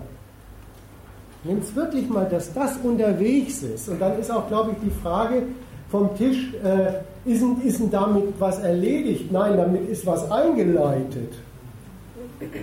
Die Kategorie hilflos und orientierungslos, die meine ich, muss ich aber wirklich zurückweisen. Es ist einerseits schon gesagt worden, die so, so richtig es ist, dass diese Sorte weltpolitischer Störung, die von den Fluchtbewegungen ausgeht, als Wirkung der imperialistischen Weltpolitik nicht bestellt, aber durchaus als solche in den Blick genommen und zum Teil gewusst ist, muss man erstmal festhalten. Es ist nicht zufällig, dass nicht nur im Bereich des kritischen Journalismus, sondern auch im Bereich der Politik immer wieder, und das muss man erstmal einen Moment ernst nehmen, davon geredet wird, ob es nicht vielleicht sein kann, dass wir in den Weltgegenden, in denen die Flüchtlinge sich jetzt massiert auf den Weg machen, dass wir da irgendwas falsch gemacht haben. Als ein Beispiel wird zum Beispiel Libyen zitiert. Als ein weiteres wird Afghanistan zitiert. Auch in Sachen Mali gibt es solche Sachen. Das ist hochinteressant. Da haben die eine Ahnung vom Zusammenhang ihrer imperialistischen Weltpolitik und den Wirkungen, die sie jetzt als extra Teil ihrer Politik versuchen in den Griff zu kriegen. Allerdings ist gleich dazu gesagt, ist natürlich für sie überhaupt kein Grund, an den Zwecken irgendetwas zu ändern, die sie nach Afghanistan oder nach Mali oder nach Irak oder nach Syrien gebracht haben. Weil diese Sorte von, von, von, von kritischer Selbstbezichtigung macht immer nur eins, das kennt man aus anderen Bereichen, diesen, diesen, diesen logischen Fehler. Dann sagen sie, wir sind nicht konsequent genug gewesen, wir haben die Sache nicht zu Ende gedacht, wir haben keinen Plan B oder keinen Plan danach gehabt.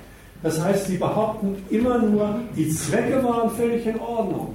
Aber wir haben in der Durchführung der Zwecke, sind wir vielleicht nicht konsequent genug gewesen.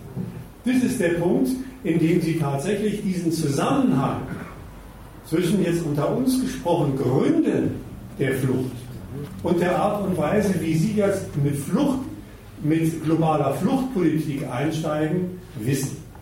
Hilflos. Weißt du, da muss ich, also wenn ich jetzt bös wäre, bin ich aber nicht, würde ich sagen, wo, wo warst du die letzte Stunde? Wo warst du die ganze letzte Stunde? Wir haben aus der neuen Weltlage, die ich nur mal eben kurz von der anderen Seite her zusammengefasst habe, gesagt, dieses, diese Weltmacht, diese, diese Mittelmacht kann ich auch sagen, um das nicht zu übertreiben, die was hermacht, die auch auf das, was sie hier macht, stolz ist und das in die Waagschale ihrer Außenpolitik wirft.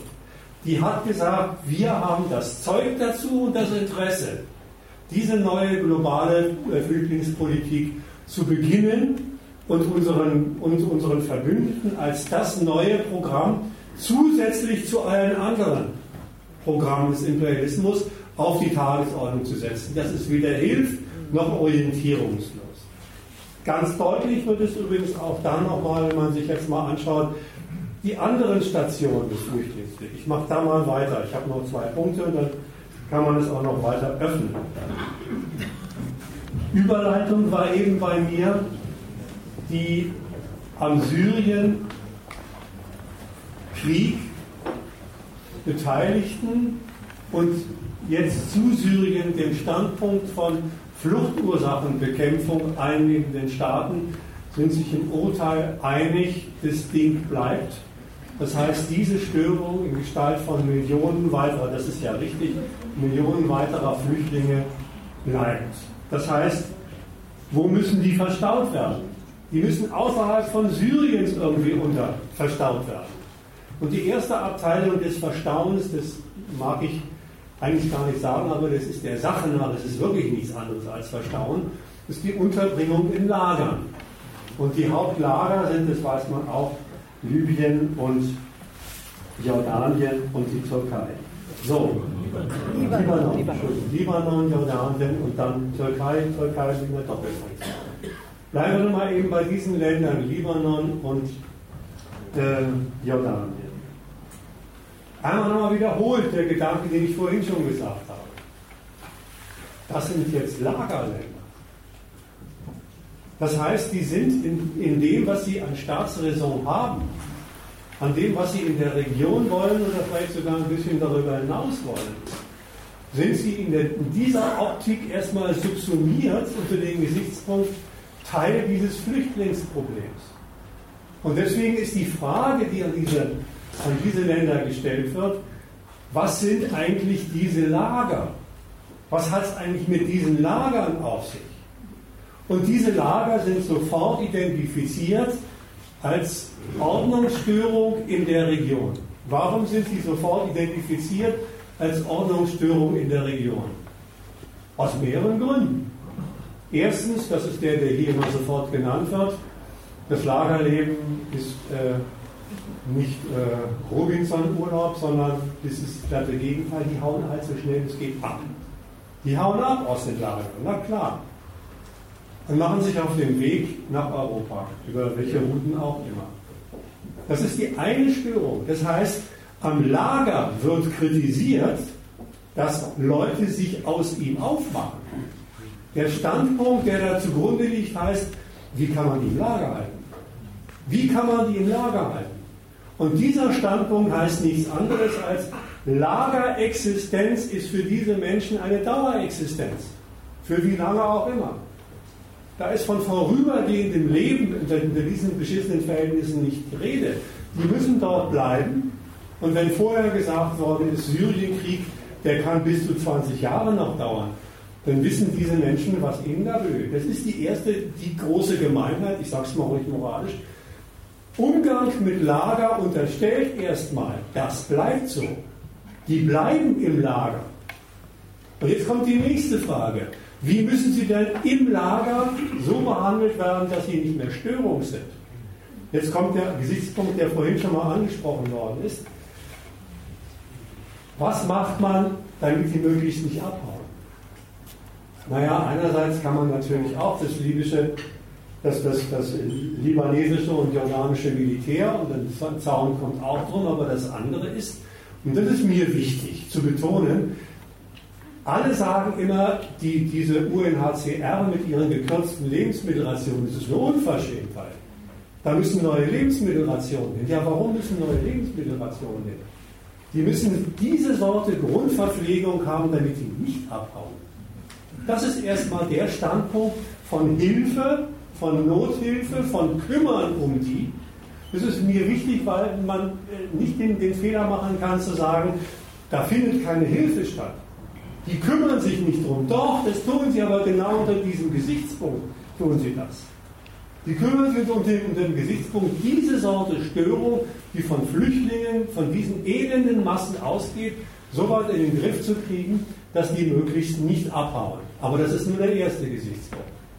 Der nächste Gesichtspunkt ist, das war von ihm da vorhin, glaube ich, schon mal angesprochen, ist, solch, solch Lager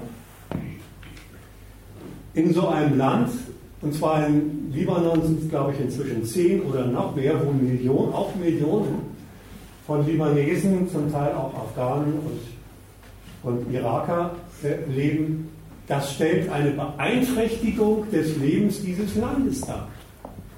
Das stellt in mehrfacher Hinsicht eine Beeinträchtigung dar. Das ist nicht nur eine Beeinträchtigung in dem Sinne, dass natürlich auch der Libanon irgendwas dazu tun muss, damit es diese Dinger dort, dort gibt, damit die Menschen nicht wie die Fliegen sterben, sondern es hat auch in anderer Hinsicht eine, eine, eine, destabilisierende Funktion in der, in der Gegend, weil Teil des Volkes, das ist in Jordanien mir noch bekannter als im, im Libanon, Teil des Volkes sagen, die wollen wir hier nicht haben. Die nehmen uns Teile unseres Reichtums weg. Ob der Reichtum nun für sie da war oder nicht, ist eine andere Frage. Das gehört sich nicht. Alles Argumente übrigens, die einem sehr, sehr bekannt vorkommen. Das heißt, der zweite Interventionsgrund in Lagerländer heißt, mit dem Lager so umgehen, dass möglichst die destabilisierende Wirkung auf diese Länder unterbunden wird.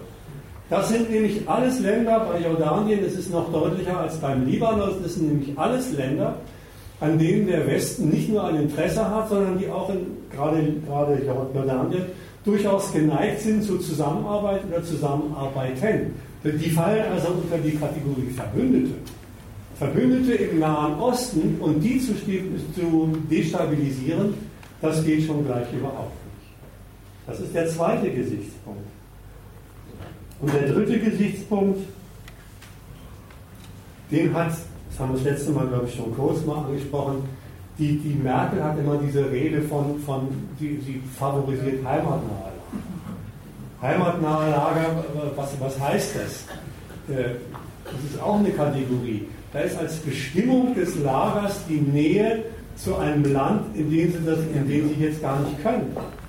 Die muss denken, die muss denken, erstens, naja, heimatnah, dann, dann, dann hauen die nicht in alle möglichen anderen Länder ab, sondern bleiben drumherum, weil ist das besser zu kontrollieren.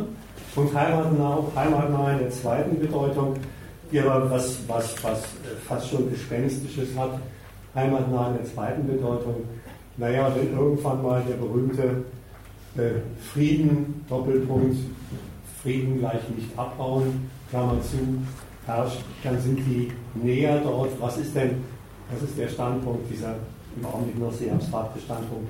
Ein Staat ohne Volk, mit dem kann wer auch immer nichts anfangen. Das heißt,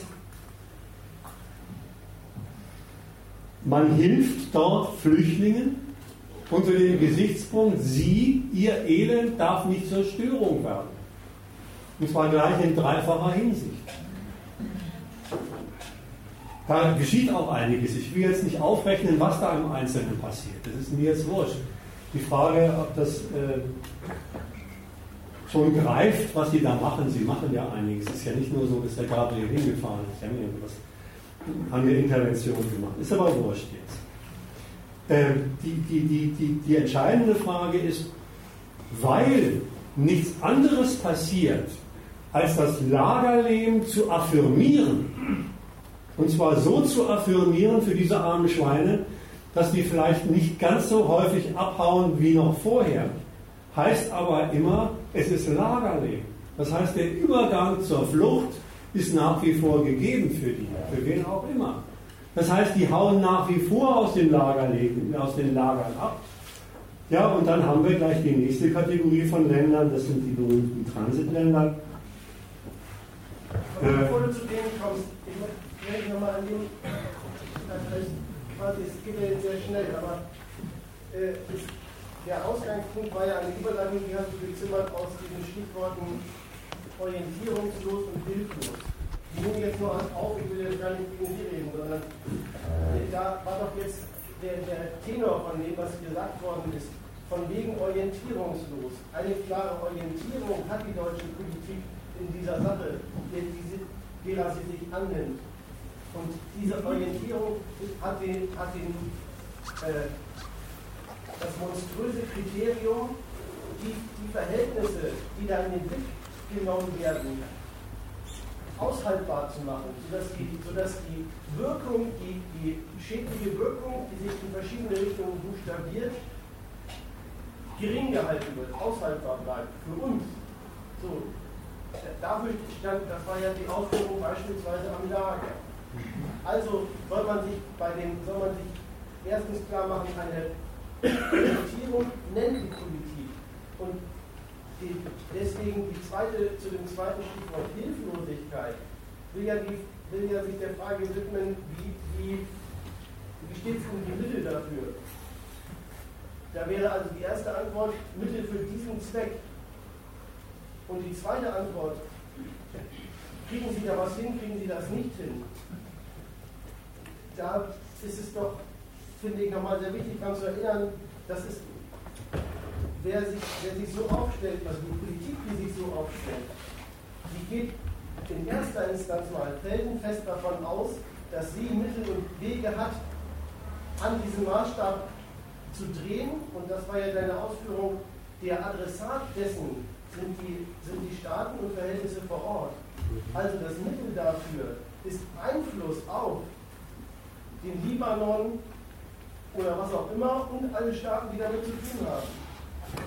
Insofern wäre, meine ich, an der Stelle noch wichtig die Überlegung, das muss, das muss einem doch, so wie, da muss einem doch auffallen, so wie, äh, das, es kann was nicht stimmen an dem, wie das dargestellt wird. Das ist ein weltweites Problem, das gibt es, das gibt sogar auf Dauer. Und äh, das gibt es erstmal für sich und dann tritt Deutschland vorneweg hinzu zu seiner Lösung. Wenn an dem, an dem, da, da muss dann noch der Widerspruch auffallen, an dem Einfluss, den man hat und an dem die Lösung hängt, hast du ja schon gesagt, daran ist unmittelbar deutlich, dass Deutschland mit den Verhältnissen dort in erster auf der anderen Seite viel zu tun hat. Es tritt nicht einfach äußerlich dazu, sondern der Einfluss verweist auf die Verwickeltheit in die dortigen Verhältnisse. Und insofern wäre das meiner Ansicht nach die, der, der Punkt, an dem, ein Punkt zum Absprung, an dem man sich klar machen sollte, äh, erstmal diese Optik zu, zu, äh, zu hinterfragen.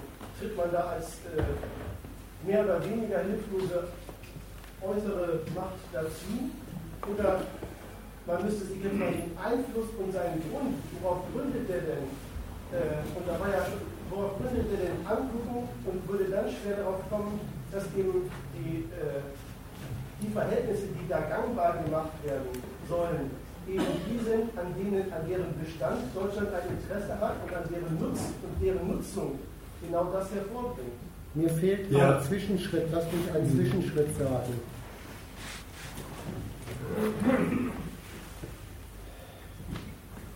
Wenn die deutsche Politik in Jordanien und in Libanon dafür sorgen will, dass das doch geht, dass Leute, die dort in diesen Lagern vor dem Krieg abgehauen sind, mehr oder weniger stabil das in den Lagern abwickeln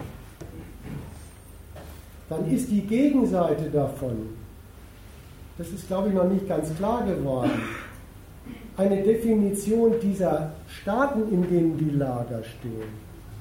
Das ist nämlich die Definition dieser Staaten als welche, die ihrerseits damit klarzukommen haben, dass es bei ihnen auf Dauer diese Lager gibt.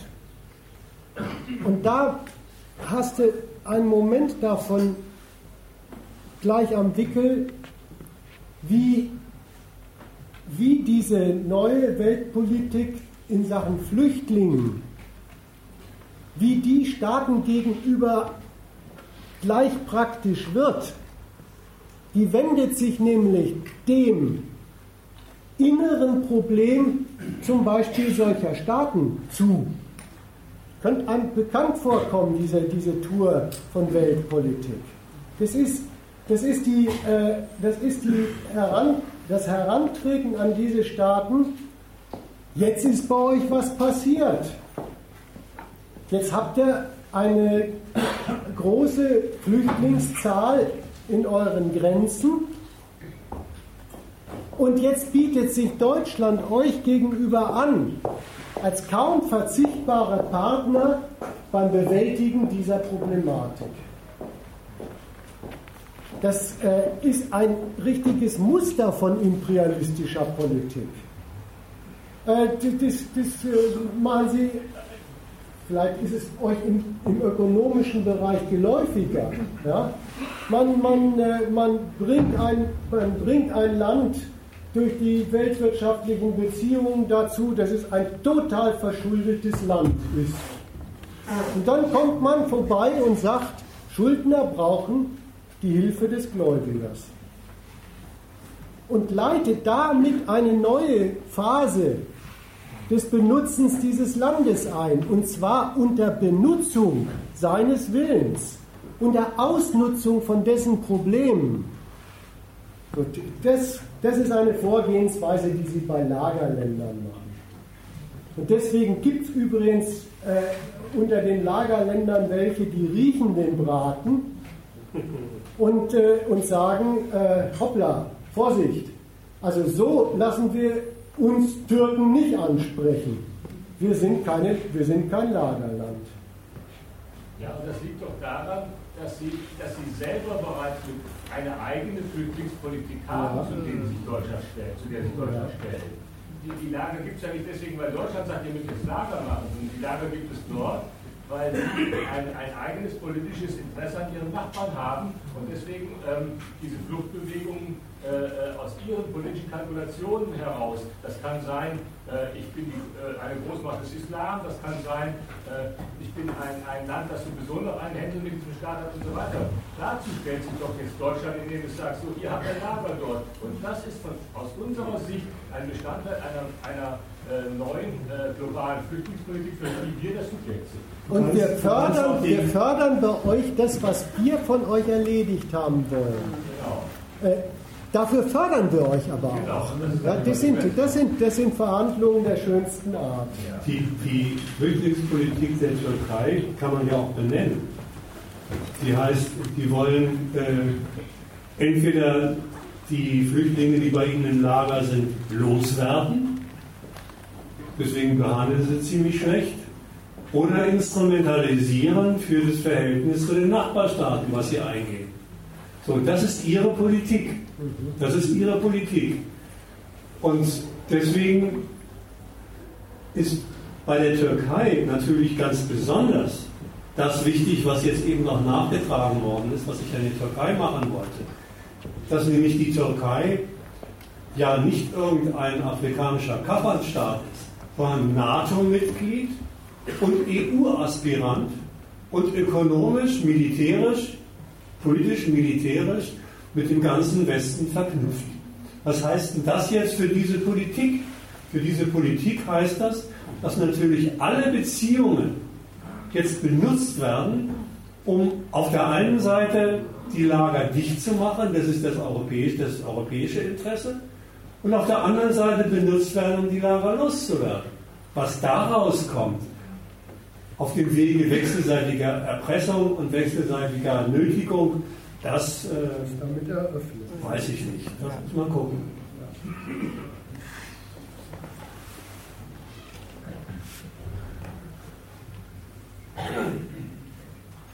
Also ich bin jetzt mal fertig. Ich kann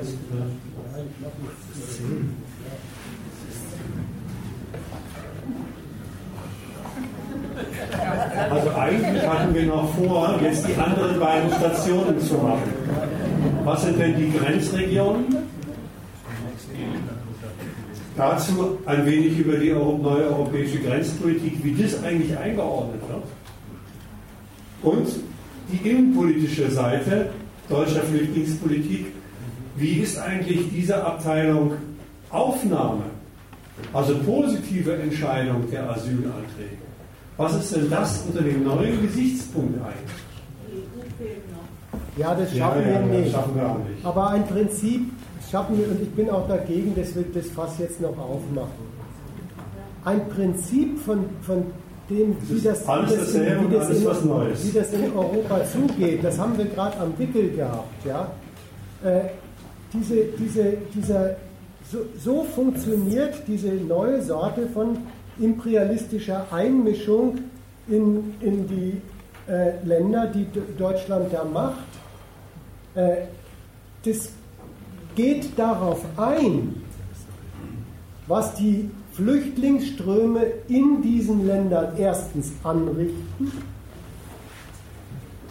und zweitens, wie die Staaten deswegen damit kalkulieren müssen und wollen.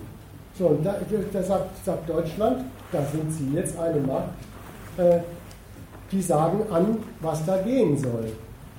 Das ist auch das Prinzip, was Sie in Europa gemacht haben. Wie gesagt, ich will das fast nicht aufmachen, aber äh, nein, an das, was wir, was wir das letzte, äh, nur das, ich erinnere nur, was wir das letzte Mal schon mal diskutiert haben.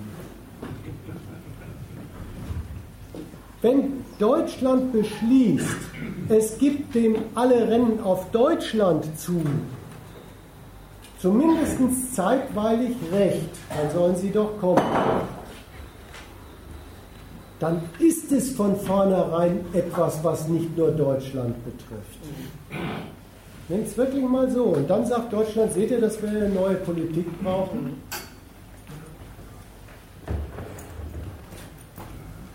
Man kann ja mal kurz zwei Sachen andeuten, nur um die Richtung anzunehmen, in die wir weitergehen sollen. Wenn, wenn Europa jetzt beschlossen hat, äh, es sollen neue Grenzregelungen, es sollen neue militärische Operationen im Mittelmeer und so weiter, dann ist das ein bisschen was anderes als noch vor einigen Jahren. Die zu Recht mal Abschottungspolitik genannte Politik, jetzt nicht im moralischen Sinne, sondern im grenzpolitischen Sinne, ist ersetzt worden durch eine Politik, die heißt, die wollen, die wir hier nicht haben wollen, die wollen wir nicht haben, aber die müssen wir dann weiter in unsere Flüchtlingspolitik integrieren. Wir können nicht einfach sagen, Grenze dicht und dann hat sich's. Und dann könnt ihr in der Wüste verrecken oder sonst irgendwo eine Störung darstellen. Nein, da ist von der Abschottungspolitik, also von der Grenzpolitik oder von der Abschiebungspolitik her, zurückgedacht auf die Flüchtlingspolitik. Wir müssen verhindern, dass die dann woanders Störung werden, also zurück im Lager oder wo auch immer. Das ist die eine Seite. Das ist das Neue an diesem Alten.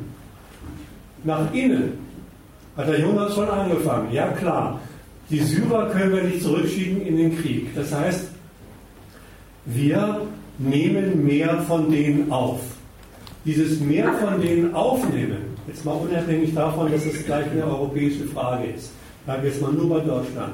Dieses mehr von ihnen aufnehmen, dieses mehr von ihnen aufnehmen, heißt dann auch nicht, naja, dann werden die irgendwo äh, in Parallelgesellschaften als Illegale rum, rumwuseln, sondern dann machen wir aus der Aufnahme gleich ein positives Programm. Und das positive Programm, was Sie jetzt gleich von vornherein mit der Aufnahme verbinden, das ist was Neues, heißt Integration. Von vornherein muss klargestellt werden, die, die bleiben dürfen, haben ein Integrationsprogramm zu absolvieren und unsere Frage, die wir dann stellen müssen, aber das Fass machen wir wirklich nicht auf, ist eine doppelte Frage. Erstens.